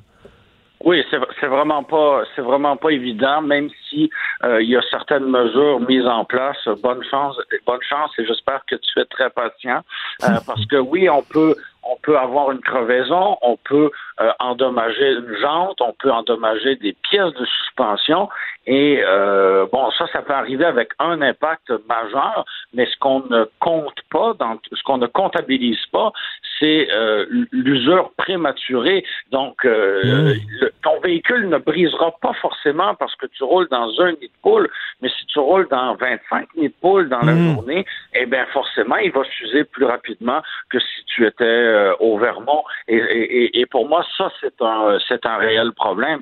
Puis bon, on lisait dans, le- dans le Journal de Montréal en fin de semaine que les garagistes étaient euh, débordés. Ben oui. Il n'y a rien de bien étonnant là-dedans. On peut s'imaginer que les remorqueurs aussi ont énormément de travail en ce moment parce que, euh, puis, petite anecdote, euh, je- il m'était arrivé d'avoir une crevaison justement suite à après avoir circulé dans un nid de poule, et je pense que c'était pas mal plus qu'un nid de poule, et euh, bon, la, voiture était équipée d'un pneu de secours, donc euh, euh, je, je me prépare à, à- à changer la roue pour me rendre compte que euh, les deux pneus du côté passager avaient, euh, avaient subi une crevaison. Donc, euh, Ah, oui. dans ce temps-là de changer soi-même sa roue parce qu'on a juste un pneu de secours. Là. Donc, euh, des, des situations comme ça où on va endommager son véhicule, où on va avoir plus d'une crevaison à la fois, ben évidemment, ça doit donner beaucoup de boulot euh, à nos amis remorqueurs. Et écoute, une autre anecdote personnelle, j'étais sur des pins à Montréal et paf, je roule sur un nid de poule, pauvre crevaison, donc je m'en vais sur le bord de la route, j'appelle CAA parce que contrairement à toi, euh, je suis pas bon pour changer les pneus, là. J'appelle CAA et pendant que j'attendais CAA, il y a un gars qui est passé dans le même nid de poule que moi, lui aussi crevaison, s'est mis ça, il s'est mis, on était deux, trois, là, à un moment donné, là, un esprit de gros trou, là. Alors, euh, écoute, comme euh, habitude de conduite au printemps comme ça, qu'est-ce que tu préconises d'y aller très plus lentement qu'habituellement? hein? Ben, il faut être très vigilant, tenter d'éviter ces nids de poules-là autant que possible, sans non plus faire de manœuvres brusques pour se retrouver dans la voie euh, dans la voie voisine, parce que là, ben, c'est pas c'est pas une crevaison qu'on pourrait causer, mais un accrochage, et ça, on souhaite euh, on souhaite pas ça. Mais c'est comme euh, c'est comme la conduite en hiver. Le, le- mot d'ordre à mes yeux, c'est euh, c'est la vigilance. Et euh, quand on quand on quand on va chez le garagiste pour euh, faire installer ses pneus d'été, bon, euh, euh, c'est ce que beaucoup de Québécois ont fait ces dernières semaines et continueront de le faire.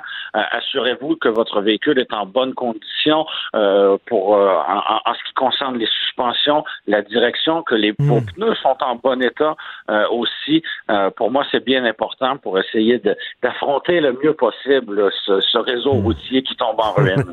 Et t'imagines les autos autonomes dans ces conditions-là? Ah Oui, avec euh, et en plus les voitures autonomes, elles vont euh, vont tenter de lire et d'analyser la route avec la signalisation. Euh, Nous-mêmes, comme humains, on a de la misère parfois à, à- à- à- voir les lignes sur la chaussée tellement elles sont effacées, à voir les, les panneaux routiers. Donc, euh, euh, oui, la voiture autonome euh, en Californie, dans un contexte idéal peut-être, mais euh, à Montréal, sur la rue Notre-Dame, j'y crois un petit peu moins. Bon, ben bon printemps. Merci d'avoir pris le temps de, de nous parler. Germain Goyer, producteur de contenu automobile. Merci beaucoup. Puis euh, bonne, bon printemps ton Bonne auto. route. Merci. Oui. Salut. Confrontant, dérangeant, divertissant. Richard Martineau, il brave l'opinion publique depuis plus de trois décennies. Au-delà du scandale. C'est ce que je crois. Mais là, avec ce qu'on a vu, ce qu'on a vu de nos yeux vus, c'est vrai. Puis en plus, je vais vous dire une chose. Regardez ce qui se passe. On se bat plus, on dira plus rien.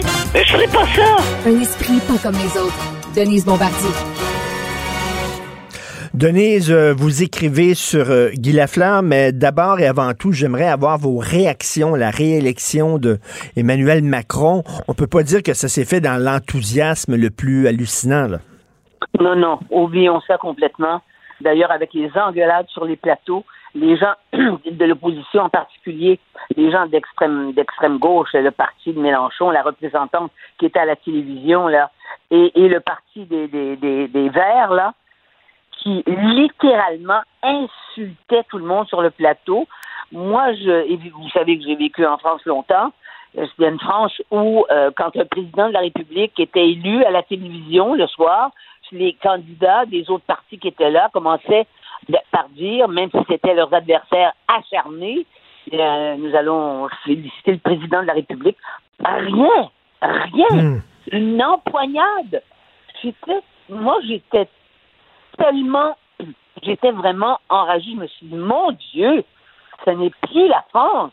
Ils sont même pas capables d'avoir un minimum de code euh, de comportement euh, au moment où le président est élu. C'était terrible de voir ça. C'est un pays divisé et vous savez, euh, Mitterrand, on savait c'était qui Mitterrand, on savait quelle France euh, il défendait. Même chose avec Giscard d'Estaing, Chirac. Euh, là, Emmanuel Macron, je le regarde, je, je comprends pas cet homme-là. Il représente qui? C'est quoi son programme? C'est un technocrate. Ben, il est, oui, il était à gauche. D'abord, il a été à la Banque Rothschild. Hein? Il a hmm. travaillé dans la banque quand même quand il était jeune parce que c'est un surdoué. Disons au départ là que c'est un un très surdoué. Alors, euh, ça suppose une sorte de, psychologie particulière, ça. Bon, il a fait toutes les grandes écoles, et après ça, il est allé avec la gauche, euh, il, se, définissait de gauche, et par la suite, eh ben là, il a, il a créé son, son propre parti, puis là, il est devenu, il a changé, c'est un technocrate. C'est vraiment un technocrate, avec une mentalité de, de fonctionnaire euh, européen. C'est sûr. C'est sûr. Et je ne sais pas comment il va régler le problème. Mais vous savez, la plupart des gens qui étaient autour de la table, on ne sait pas non plus quand on les entend parler. Il y a des problèmes en France qui sont des problèmes qui, vous savez, pour en arriver à des zones de non-droit dans des dans plusieurs plusieurs euh, villes en banlieue de Paris et dans certaines villes, les zones de non-droit, ce sont mm. des zones habité par des immigrants et les policiers ne mettent plus les pieds là. Ils ont laissé ça. La gauche et la droite ont laissé ça là. Ils n'ont rien fait. Et là, euh, on est devant une situation euh, pire dans la mesure où le taux de le taux de, de, de votation a encore est encore moins important qu'avant.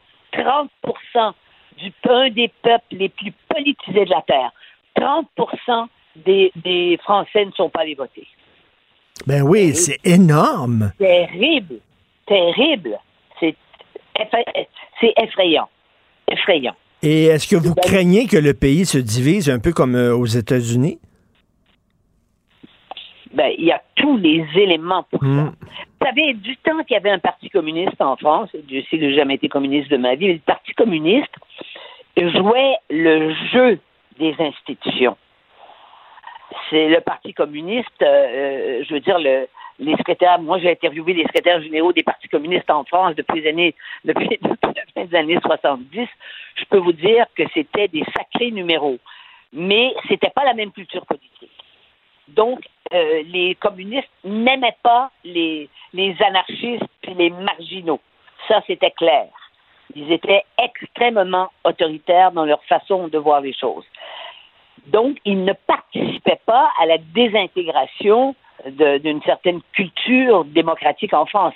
Ils jouaient le jeu. Et Mitterrand, qui était tellement doué pour la politique, eh bien, il en a accueilli trois dans son premier gouvernement, quand il a été élu pour la première fois. Il y a eu trois ministres communistes et là, il, les a littéralement je veux dire, voyez l'image, il leur a mis un banc, un, du sparadrap sur, les, sur, les, sur, sur la bouche.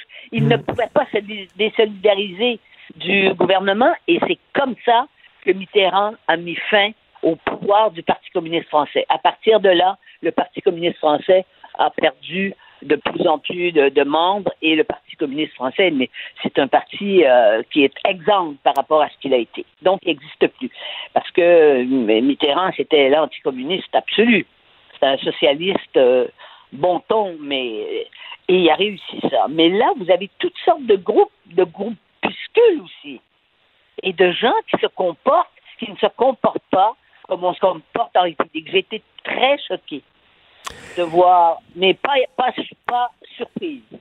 Euh, on, va, on va parler maintenant d'ici euh, la mort de Guy Lafleur. Euh, vous écrivez une très bonne chronique, L'émotion des hommes, parce que, bon, on n'est pas tendre envers les hommes québécois depuis quelque temps. On ne cesse de parler de masculinité toxique et tout ça. Et là, vous dites que, ben, on a ben vu au cours des derniers jours que les hommes québécois étaient, étaient des hommes tendres, finalement. Oui, moi j'ai été bouleversée, mais vous savez, Richard, ce qui me frappe le plus, c'est que ce matin dans les commentaires, il y a, y, a, y a des hommes qui qui n'ont pas compris, ils n'ont pas le sens, ils n'ont pas compris que ce que je disais justement, ils me disent mais vous êtes de votre époque, c'est à, à, à une autre époque, les hommes, ah. on est comme ça, on pleure. Mais c'est pas, pas c'est pas parce que je pense pas que, que je pense que les hommes ne pleurent pas, c'est parce que l'image stéréotypée qui perdure et qui est aussi une image qui est diffusée par, disons, le, le féminisme radical qui décrit des hommes comme des machos, des, des salauds, des violeurs hmm. potentiels. Mais euh, cette image-là persiste. Et tout à coup, j'étais, moi, j'étais bouleversée, je vous le dis. J'ai dû faire beaucoup de courses dans mon auto. J'écoutais et j'entendais ces hommes et les jeunes animateurs, eux, qui étaient, qui étaient, euh, qui avaient, je sais pas, 25 ans, celui là, qui s'est mis à pleurer, il n'a même pas été capable. Il a, il a, envoyé à la pause publicitaire parce que lui, ça lui rappelait son père en même temps, avec qui il écoutait. Euh, et il écoutait euh, évidemment les, les, matchs de hockey avec son père et comme il disait la première période parce que après ça il fallait que j'aille me coucher je me suis dit mon Dieu l'obéissance paternelle en a pris pour son rhume depuis des années mmh. mais c'est vrai que et ces hommes-là moi j'ai entendu Yvan Cournoyer qu'il a exprimé dans une langue d'ailleurs très, très correcte, avec beaucoup de gravité. C'était très impressionnant. Hmm. Et tout le monde, et les, c'était tous des hommes que j'ai entendus, parce qu'il y a une explication à ça.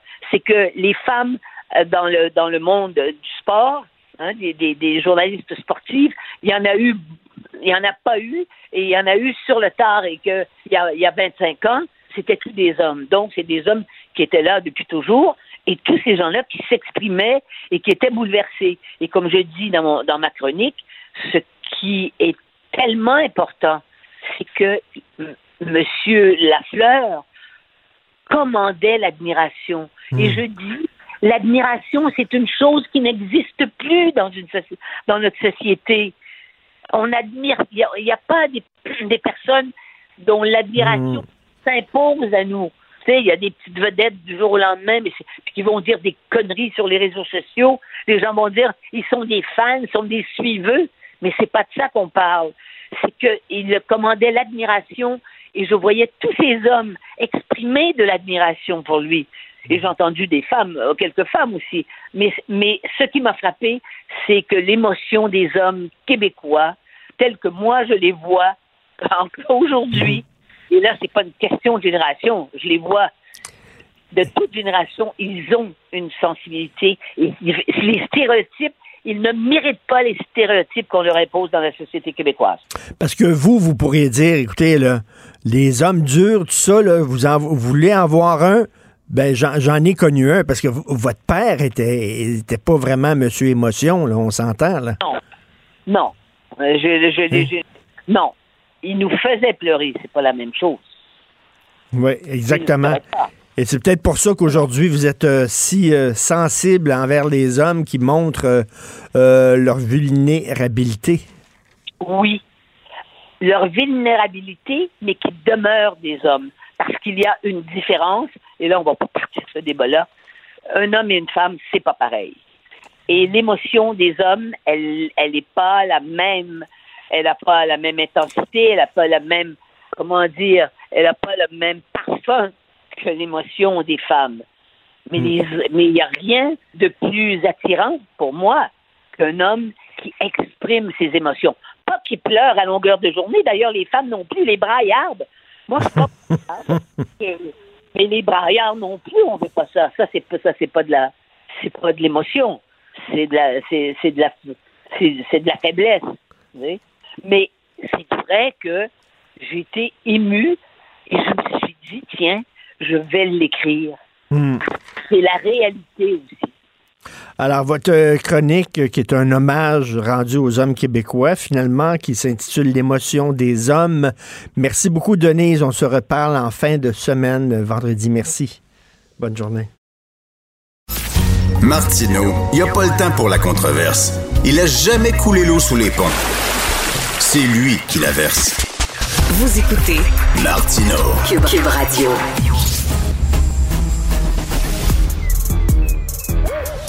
Mathieu Bocoté. Il représente un segment très important de l'opinion publique. Richard Martineau. Tu vis sur quelle planète? La rencontre. Je regarde ça et là, je me dis, mais c'est de la comédie. C'est hallucinant. La rencontre. Bocoté. Martineau.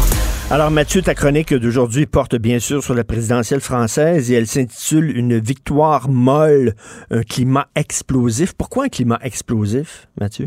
Ah ben, c'est assez particulier. Hein. C'est-à-dire, normalement, quand un président l'emporte, euh, un premier ministre, qu'importe, un, chef d'État, eh bien, il y a un moment de grâce, ne serait-ce que le soir même, où chacun félicite le gagnant et puis annonce, euh, il souhaite bonne chance dans son mandat, puis évidemment, on va marquer nos désaccords, puis on réconforte ensuite les troupes. Hier, c'était très particulier ce qui se passait. Alors, d'un côté, il y a Emmanuel Macron qui fait 57% C'est pas rien, 57% En démocratie, c'est mmh. gros.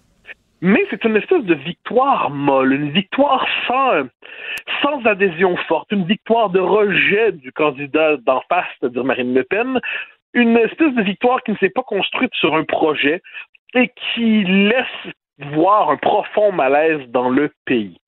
Il y a Marine Le Pen qui, euh, qui fait 42 ou 43, puis qui dit, mais c'est elle qui a gagné en fait. J'ai gagné, et puis on a notre mouvement n'a jamais été aussi élevé, puis on est au seuil du pouvoir, et puis le soir même, une déclaration très, très, très agressive où euh, elle annonce qu'elle lance la bataille pour les législatives sans même, dirais, une période de grâce minimale. N'oublions pas Jean-Luc Mélenchon, qui a été éliminé du premier tour, mais qui, a quelques jours avant le deuxième, annonce qu'il va chercher à gagner une majorité euh, aux législatives pour devenir premier ministre. Alors là, hmm. dans le monde anglo-saxon, on choisit le premier ministre effectivement aux urnes, mais dans le monde en France, c'est le président qui décide du premier ministre selon la composition de l'Assemblée. Mais lui, il dit, je vais m'emparer de l'Assemblée nationale, et puis je vais transformer Macron en président fantôme, je vais le transformer en président inexistant et moi, je vais conduire la révolution à partir de l'Assemblée nationale. Ensuite, il y a cette espèce de, il y avait une, euh, absence d'enthousiasme hier autour de Macron. Ah oui. Euh, autant de, ah, c'était fascinant autour. Ah. Autant autour de 2017, c'était, euh, il y avait une vraie, un vrai enthousiasme. On l'apprécie ou non, c'était factuel. Là, au Champ de Mars, notamment, où les gens étaient rassemblés, il y avait quelque chose, c'était fantomatique. C'était très étrange, c'était artificiel. Donc, euh, la, joie, la, foi et la joie n'y étaient pas. Puis si on ajoute, dernier point, sur les plateaux télé, où l'élection normalement est commentée, bien, la bataille se poursuivait entre les représentants mhm. des candidats comme si on était encore au cœur de l'élection. Donc, les fractures françaises, qui sont nombreuses, qui sont vives, qui sont profondes, et qui toutes ne se traduisent pas politiquement de la même manière, eh bien, on peut dire que ce pays-là n'est pas à la veille de la réconciliation. Mais quelle est sa vision de la France? Je ne le saisis pas, Emmanuel Macron. Je le trouve inodore, sans saveur, incolore. Ben, en fait, c'est particulier, parce qu'on comprend sa stratégie. Sa stratégie, c'est de créer un grand parti central qui absorberait toutes les contradictions légitimes de la vie politique française. Donc, de la droite bonapartiste, libérale aussi, jusqu'à la gauche écolo, tout le monde à l'intérieur du grand parti central, où les oppositions idéologiques seront arbitrées à l'intérieur de la majorité.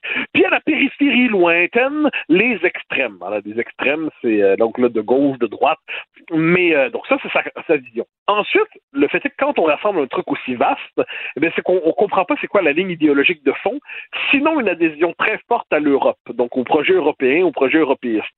Par ailleurs, Emmanuel Macron a mené une campagne de deuxième tour très à gauche. Euh, sollicitation du vote musulman, euh, communautariste musulman, euh, défense du foulard islamique comme symbole de l'ouverture à l'autre, campagne très écolo. Après avoir mené une campagne au premier tour au, dans la droite libérale, et on sait, et on sait que si, à quelques centaines de milliers de voix près, Jean-Luc Mélenchon est arrivé au deuxième tour. Emmanuel Macron aurait mené une campagne très, très républicaine, très patriote, très nationale, presque conservatrice. Donc, on voit qu'il y a un côté, une plasticité idéologique fascinante chez Emmanuel Macron, un côté euh, et euh, ben, ça témoigne par ailleurs d'une vraie agilité politique, mais ça explique pourquoi il est capable de rassembler une majorité aussi large, 57 et aussi molle, parce qu'on ne sait pas exactement où on est le centre idéologique. Mais pour euh, Marine Le Pen, c'est quand même une avancée euh, importante. Je comprends qu'elle a, perdu ses élections. Euh, reste que, bon, Marine Le Pen était un personnage et le mouvement qu'elle représentait était quand même assez marginal avant. Et plus ça va, plus elle s'incruste dans le paysage français. Oui, mais alors, tu sais, on a un concept en politique québécoise, ça s'appelle les victoires morales. on appelle ça une défaite maquillée. On peut dire qu'hier soir, Marine Le Pen a eu une victoire morale. Dans les faits, elle disait qu'elle voulait gagner, qu'elle pouvait gagner. Elle a eu 42% 42% c'est une défaite. C'est pas une humiliation, mais c'est loin d'être le début d'une possibilité de victoire. Ce qu'on appelle le front républicain a à peu près fonctionné, c'est-à-dire moins, dans la population que chez les élites. Chez les élites, euh, quelqu'un qui confesserait la volonté de voter Marine Le Pen se marquerait immédiatement et définitivement dans le camp des infréquentables. Dans la population, ça fonctionne moins, mais ça fonctionne encore, quoi qu'on en dise. le deuxième tour a creusé l'écart. Au début du deuxième tour, on était à 53-47. À la fin, on était euh, du, ben, on l'a vu, 58-42. Par ailleurs, oui, elle peut dire que son mouvement n'a jamais été aussi haut, mais en politique, il ne s'agit pas d'avoir une belle performance. Celui qui finit meilleur deuxième finit toujours hmm. loin de la coupe. Et, et ça, c'est une autre chose qu'il faut mentionner, c'est que là, ça fait trois fois qu'elle est candidate. Elle l'a été en 2012, en 2017, en 2022. Est-ce qu'en 2027, elle va être candidate, là, elle va faire 48,2% elle va dire on n'a jamais été aussi haut. Puis après ça, en 2032, euh, 49,4. Puis ben, on est, on, est proche, on est proche. Donc là, il y a quelque chose là-dedans. Euh, elle a annoncé sa volonté de diriger euh, très clairement le RN euh, pour les législatives, donc le, son parti. elle refuse la main tendue d'Éric Zemmour qui dit bon, mais là, il faut que, sachant qu'il y a trois grands blocs en France, le bloc de gauche radical, mmh. le bloc central libéral macroniste, bon, et le bloc national, eh bien, elle refuse toute alliance faut dire que Zemmour, par ailleurs, a été euh, dans son discours hier particulièrement assassin, euh, c'est-à-dire il a dit ça fait la huitième fois que la famille Le Pen se fait battre à la présidentielle. Bon, il y, a, de meilleures manières de tendre la main dans la vie, mais quoi qu'il en soit, quoi qu'il en soit, c'est un, bloc qui peine à se former, mais, mais elle a perdu souvent. Elle a perdu souvent. Puis on peut, la question, le, le diagnostic du Zemmour commentateur, qui était Marine Le Pen ne peut pas gagner, semble confirmer. C'est simplement que quand le commentateur est politique, on ne dit pas les mêmes choses. Hmm. C'est-à-dire, et Zemmour a toujours de la difficulté. C'est la grande difficulté de Zemmour, c'est pas de se modérer ou de se déradicaliser. Ça, ça, ça c'est de la presse pour libération. Dans les faits, c'est de de passer définitivement de commentateur à politique. Et ça, c'est difficile chez lui. C'est, il redevient très rapidement un éditorialiste qui goûte le plaisir de la bonne phrase, mais ça lui revient au visage désormais à la puissance 10. Et le gros chiffre d'hier, c'est bien sûr près de 30% d'abstention. C'est, c'est hallucinant, ça. Oui, surtout en France. C'est-à-dire aux États-Unis où l'abstention ben est beaucoup plus marquée. On le sait en France, pays très politique, pays où l'élection présidentielle est presque sacrée. Mais là, il faut voir, c'est le gros chiffre. Puis tu peux ajouter à ça la différence entre le vote des villes et le vote des campagnes. Dans les villes, c'est du 85-15 pour Macron. Dans les campagnes et puis dans, les, dans la périphérie, oh là là, c'est très différent, c'est très différent. Donc, au-delà des clivages culturels, identitaires, sociaux, c'est des clivages géographiques très forts en France. Euh, et, tout ça, tout ça annonce, comme je dis, un pays qui est dans une situation euh, moi, je, parle d'une forme de crise de régime, c'est-à-dire euh, les institutions ne parviennent plus à traduire les, tensions qui traversent la population. Et puis, euh, sachant que c'est un pays qui a un potentiel insurrectionnel, euh, il n'est pas dit que ce mandat va être va, se passer sous le signe de, de la douceur et de la tendresse. Donc, d'autant, d'autant qu'Emmanuel Macron, les ministres de Macron viennent d'annoncer en ce moment qu'ils veulent mener des réformes que l'on dirait très libérales dans notre vocabulaire, très mm très, plus, très centre droit économique, mais, marqué. Et bien là, ça risque de provoquer la poussée du vote insoumis au deuxième tour. Et alors que le bloc national, lui, ne parvient pas à se former, on va se retrouver dans un pays où c'est très particulier, où l'élection du deuxième tour, euh, du troisième des législatives, risque de ne pas se faire du tout sur l'immigration, l'identité, tout ça, l'insécurité, alors qu'il y a une très nette majorité à droite sur ces thèmes-là. L'élection va se faire sur des thèmes de gauche et résultat des courses, il n'est pas interdit de penser que la, droite, qu'elle soit nationale ou libérale, est la part vraiment la plus étroite dans la nouvelle Assemblée. La France a la capacité de composer des casse-têtes politiques exceptionnels. Il y avait un barrage médiatique anti-Le Pen que j'ai trouvé, moi, assez indécent. Ben, en fait, toutes les rédactions étaient, hum, étaient, étaient hostiles. Et ce qui est assez drôle, c'est bon, les, les, les, les unes se multipliaient contre elles. Euh, chaque rédaction est, tout à fait en droit de dire que c'est pas pas leur sa candidate, mais il n'y a pas de doute là-dessus. Mais l'effet de masse avait quelque chose d'étonnant. Euh, et un seul journal, Valeur Actuelle, n'a pas pris position pour Marine ou euh, pour Macron, s'est contenté de ne pas faire une, la campagne pro-Macron au deuxième tour. Eh bien, on l'a accusé d'être un journal dangereux. un, seul titre, un seul titre dit autre chose que ça, que la, la, la, ligne dominante. Et là, on voit ça comme une inquiétante dissidence. C'est quand même fascinant. Alors, encore une fois, je dis, bon, les gens peuvent, bien appeler à voter pour qui ils veulent, mais le, le côté réflexe de caste, réflexe de, du régime, les dignitaires du régime qui se serrent les coudes parce qu'ils se sentent fragilisés, c'était quand même euh, c'était quand même indéniable. Écoute, je veux me transposer au Québec. Tu sais qu'il y a eu un gros sondage léger sur les intentions de vote il y a quelques jours. Moi, je veux revenir sur une question qui a été posée lors de ce sondage-là.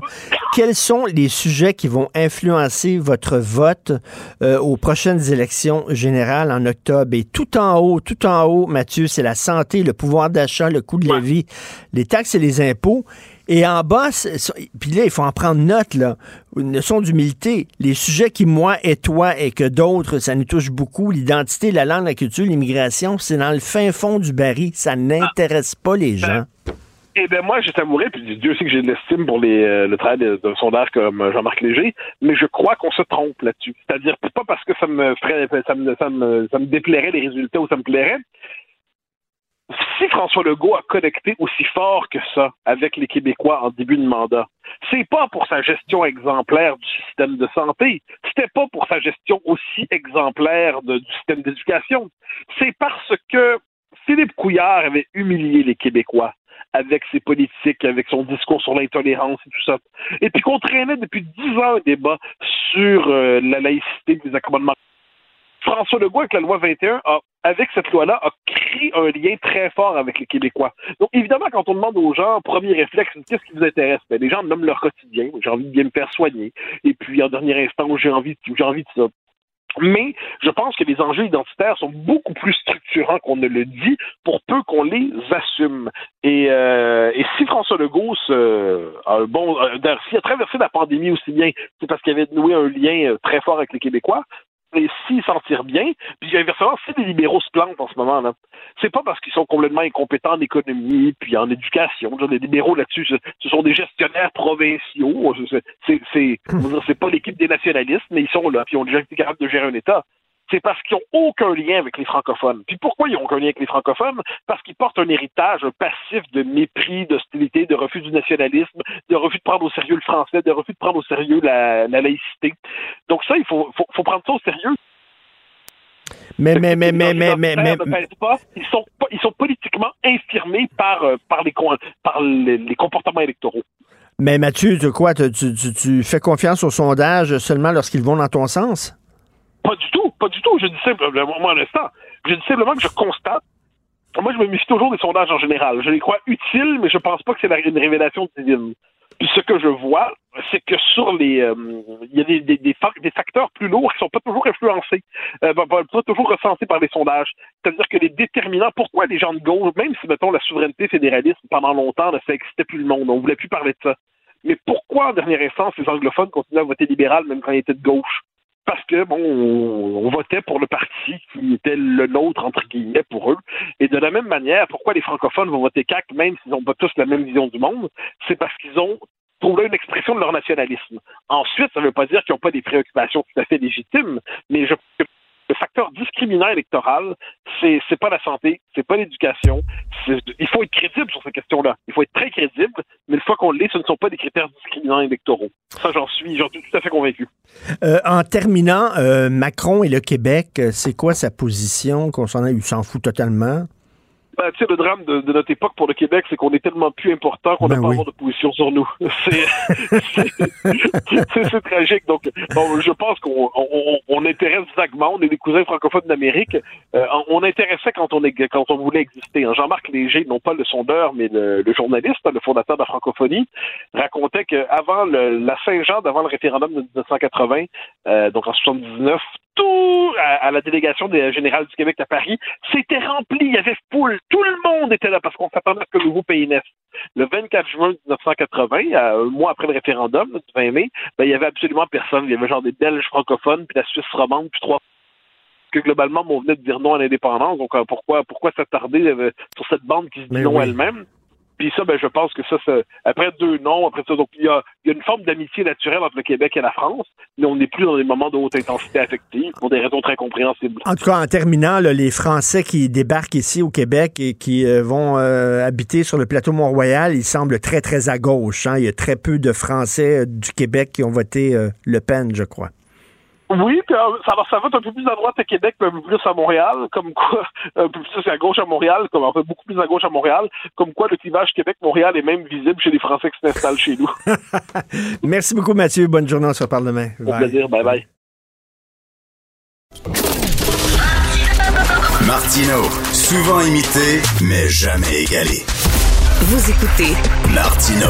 Cube, Radio. Alors, on l'a vu en France, hein, les vieux partis ont bu la tasse. C'est un peu la même chose au Québec aussi. Là, l'avenir s'annonce très sombre pour le Parti québécois et le Parti libéral du Québec. Nous allons en discuter avec Philippe Giffournier.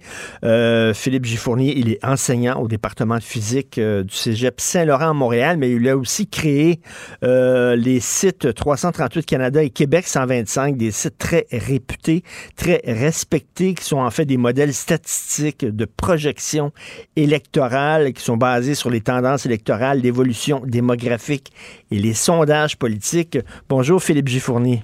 Bonjour. Bonjour, Monsieur Martineau. Bonjour. Euh, ben, bravo d'ailleurs, premièrement. Je pense que c'est la première fois qu'on se parle pour votre travail. Moi, j'aime beaucoup euh, euh, consulter le site Québec 125, comme beaucoup de mes confrères et mes consoeurs.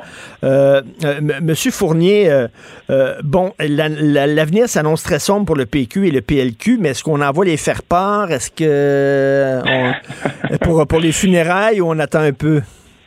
Euh, c'est étrange parce qu'à chaque fois que je parle de un de ces deux partis-là, les partisans de l'autre parti vont me dire oui, mais ça va mal pour l'autre aussi, alors que c'est pas vraiment une consolation. Euh, écoutez, je pense que les, y a, en effet, les vieux partis sont en difficulté.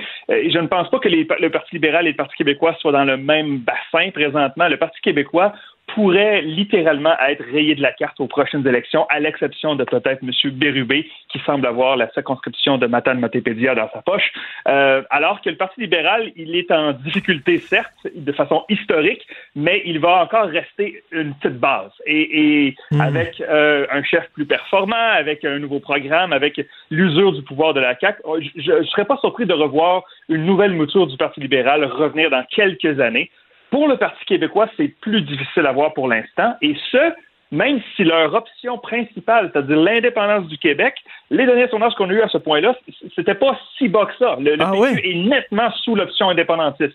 L'année passée, en 2011, j'avais commandé un sondage sur l'indépendance et ça tournait encore autour de 28 à 32% environ pour l'option du oui, alors que le PQ présentement ne franchit même pas la barre des 10% Donc, il y a, un, grand écart entre les deux. Ah, ben ça, c'est très intéressant. Ça, veut dire que les gens disent oui, il faut garder l'option en vie, mais peut-être que le PQ n'est plus le véhicule euh, parfait pour euh, justement brandir le flambeau de la souveraineté.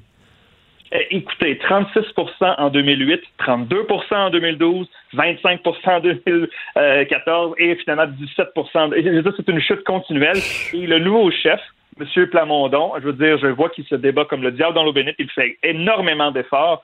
Mais les derniers sondages qu'on a eus, si on prend le léger publié dans les journaux de québécois la semaine dernière, euh, le choix de, meilleur premier ministre, M. Plamondon, c'était 4% 4 pour un chef de parti. Et donc, euh, et donc le courant ne passe pas.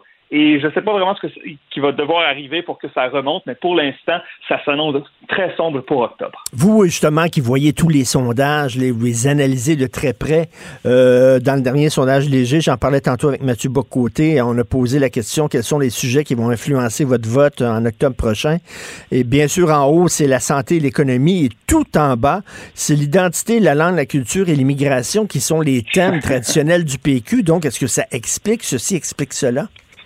Euh, je, dirais en partie. Bien sûr, le, Québec est une population vieillissante, donc c'est tout à fait normal qu'on parle de santé et non pas d'environnement ou d'éducation, par exemple. Hmm. Et, et, la langue et l'identité, il y a plusieurs façons de l'interpréter. Et moi, je suis un homme de chiffres, je suis pas un sociologue, donc je vais faire très attention de rester dans ma dans ma voix ici. Mais euh, pour plusieurs Québécois, je me souviens, ils disaient, c'est pas qu'on veut pas la protection du français, c'est qu'on croit que le français est quand même en bon état, même s'il faut rester vigilant. Et donc la, la, la, peur de hmm. que, vraiment il y a une vague anglophone qui, qui éradique le français. On va voir les chiffres du recensement l'année prochaine, mais s'il y a une descente d'une fraction de points, je, ne pense pas que c'est suffisant pour faire campagne là-dessus.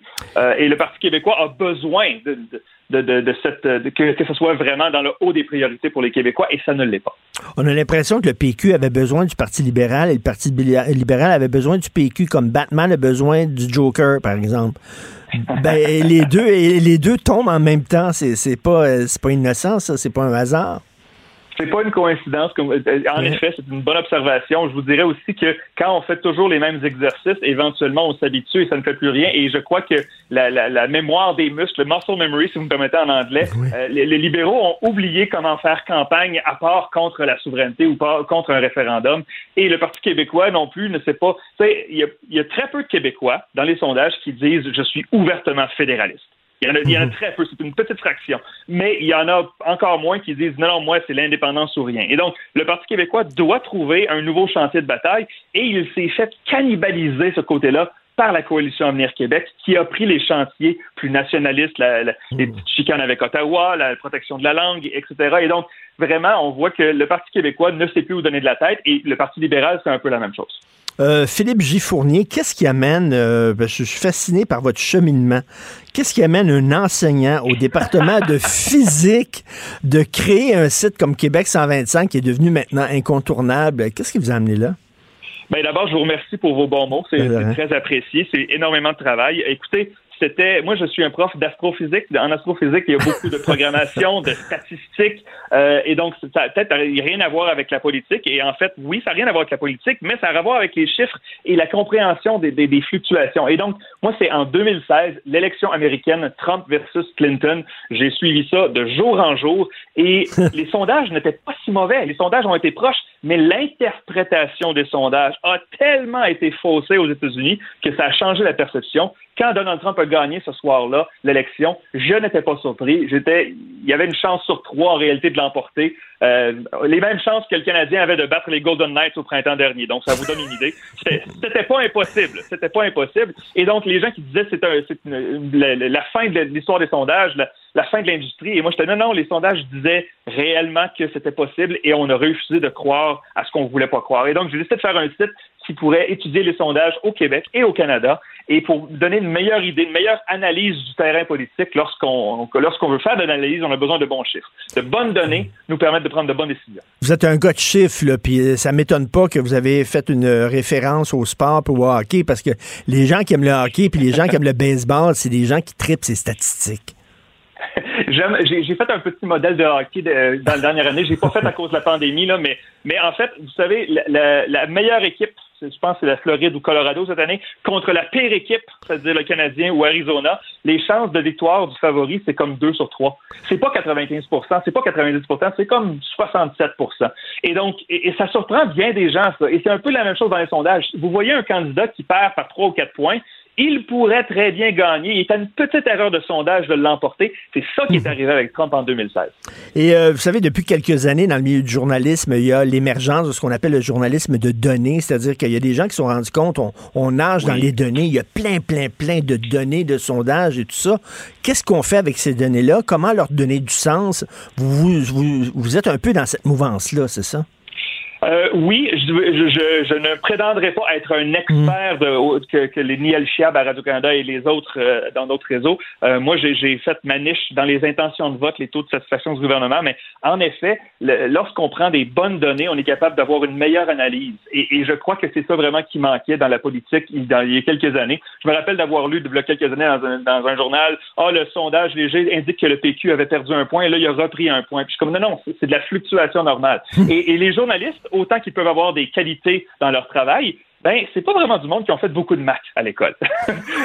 c'est vrai, c'est vrai. Peut-être que, peut-être moi j'ai pas fait de journaliste, mais peut-être que je pourrais les aider en mathématiques et en statistiques, et peut-être eux pourraient m'aider à faire des meilleurs articles de, de, de, de magazine. Ben je pense qu'effectivement il y en a plusieurs euh, comme moi là qui, moi j'étais nul en maths, il faut savoir. Donc heureusement qu'il y a des sites comme vous, euh, il y a des gens, on, on mettons, on s'appuie les uns sur les autres. Et en, en, terminant, en terminant le, le, le, Parti conservateur du Québec, est-ce que c'est un, un épiphénomène qui touche la région de Québec seulement ou vous voyez ça grossir selon vous? selon vos Jusqu'à projections? maintenant, c'est vrai. Jusqu'à maintenant, c'est vraiment projeté à Québec comme étant euh, la deuxième place solide après la coalition Avenir Québec. Euh, je crois que le Parti conservateur d'Éric Duhem a des chances de faire ce que Québec solidaire a fait à Montréal il y a environ 12 ans, c'est-à-dire cibler une ou deux ou trois circonscriptions, travailler fort là-dessus, d'avoir une présence à l'Assemblée nationale. Il n'y a pas de vague conservatrice, il n'y a pas de duel majoritaire qui s'en vient, mais quelques sièges dans la région de Québec et Chaudière-Appalaches, oui, c'est tout à fait possible. Ben, merci beaucoup, M. Philippe Gifournier. Vous êtes passionné et passionnant. Merci. Bonne journée, M. Martineau. Merci beaucoup. Merci, bonjour. Philippe Gifournier, si vous ne connaissez pas ça, Québec 125, euh, allez voir ça. Il passe à travers tous les sondages, puis euh, il mange ça, puis euh, euh, c'est vraiment passionnant. Donc, ben, c'est tout le temps qu'il me reste. Alors, c'est Benoît lui-même du Trisac. Est-ce qu'il est en présentiel, Benoît, aujourd'hui? Il est en présentiel ici même, qui prend la relève. Il y a notre rencontre, bien sûr, à 11 heures. Merci beaucoup à Florence Lamoureux à la recherche. Merci beaucoup à Alexandre Moranville-Wallet. Charlie Marchand à la régie de la réalisation. Et nous, ben, passez une très belle journée. On se reparle demain, 8 heures. Cube Radio.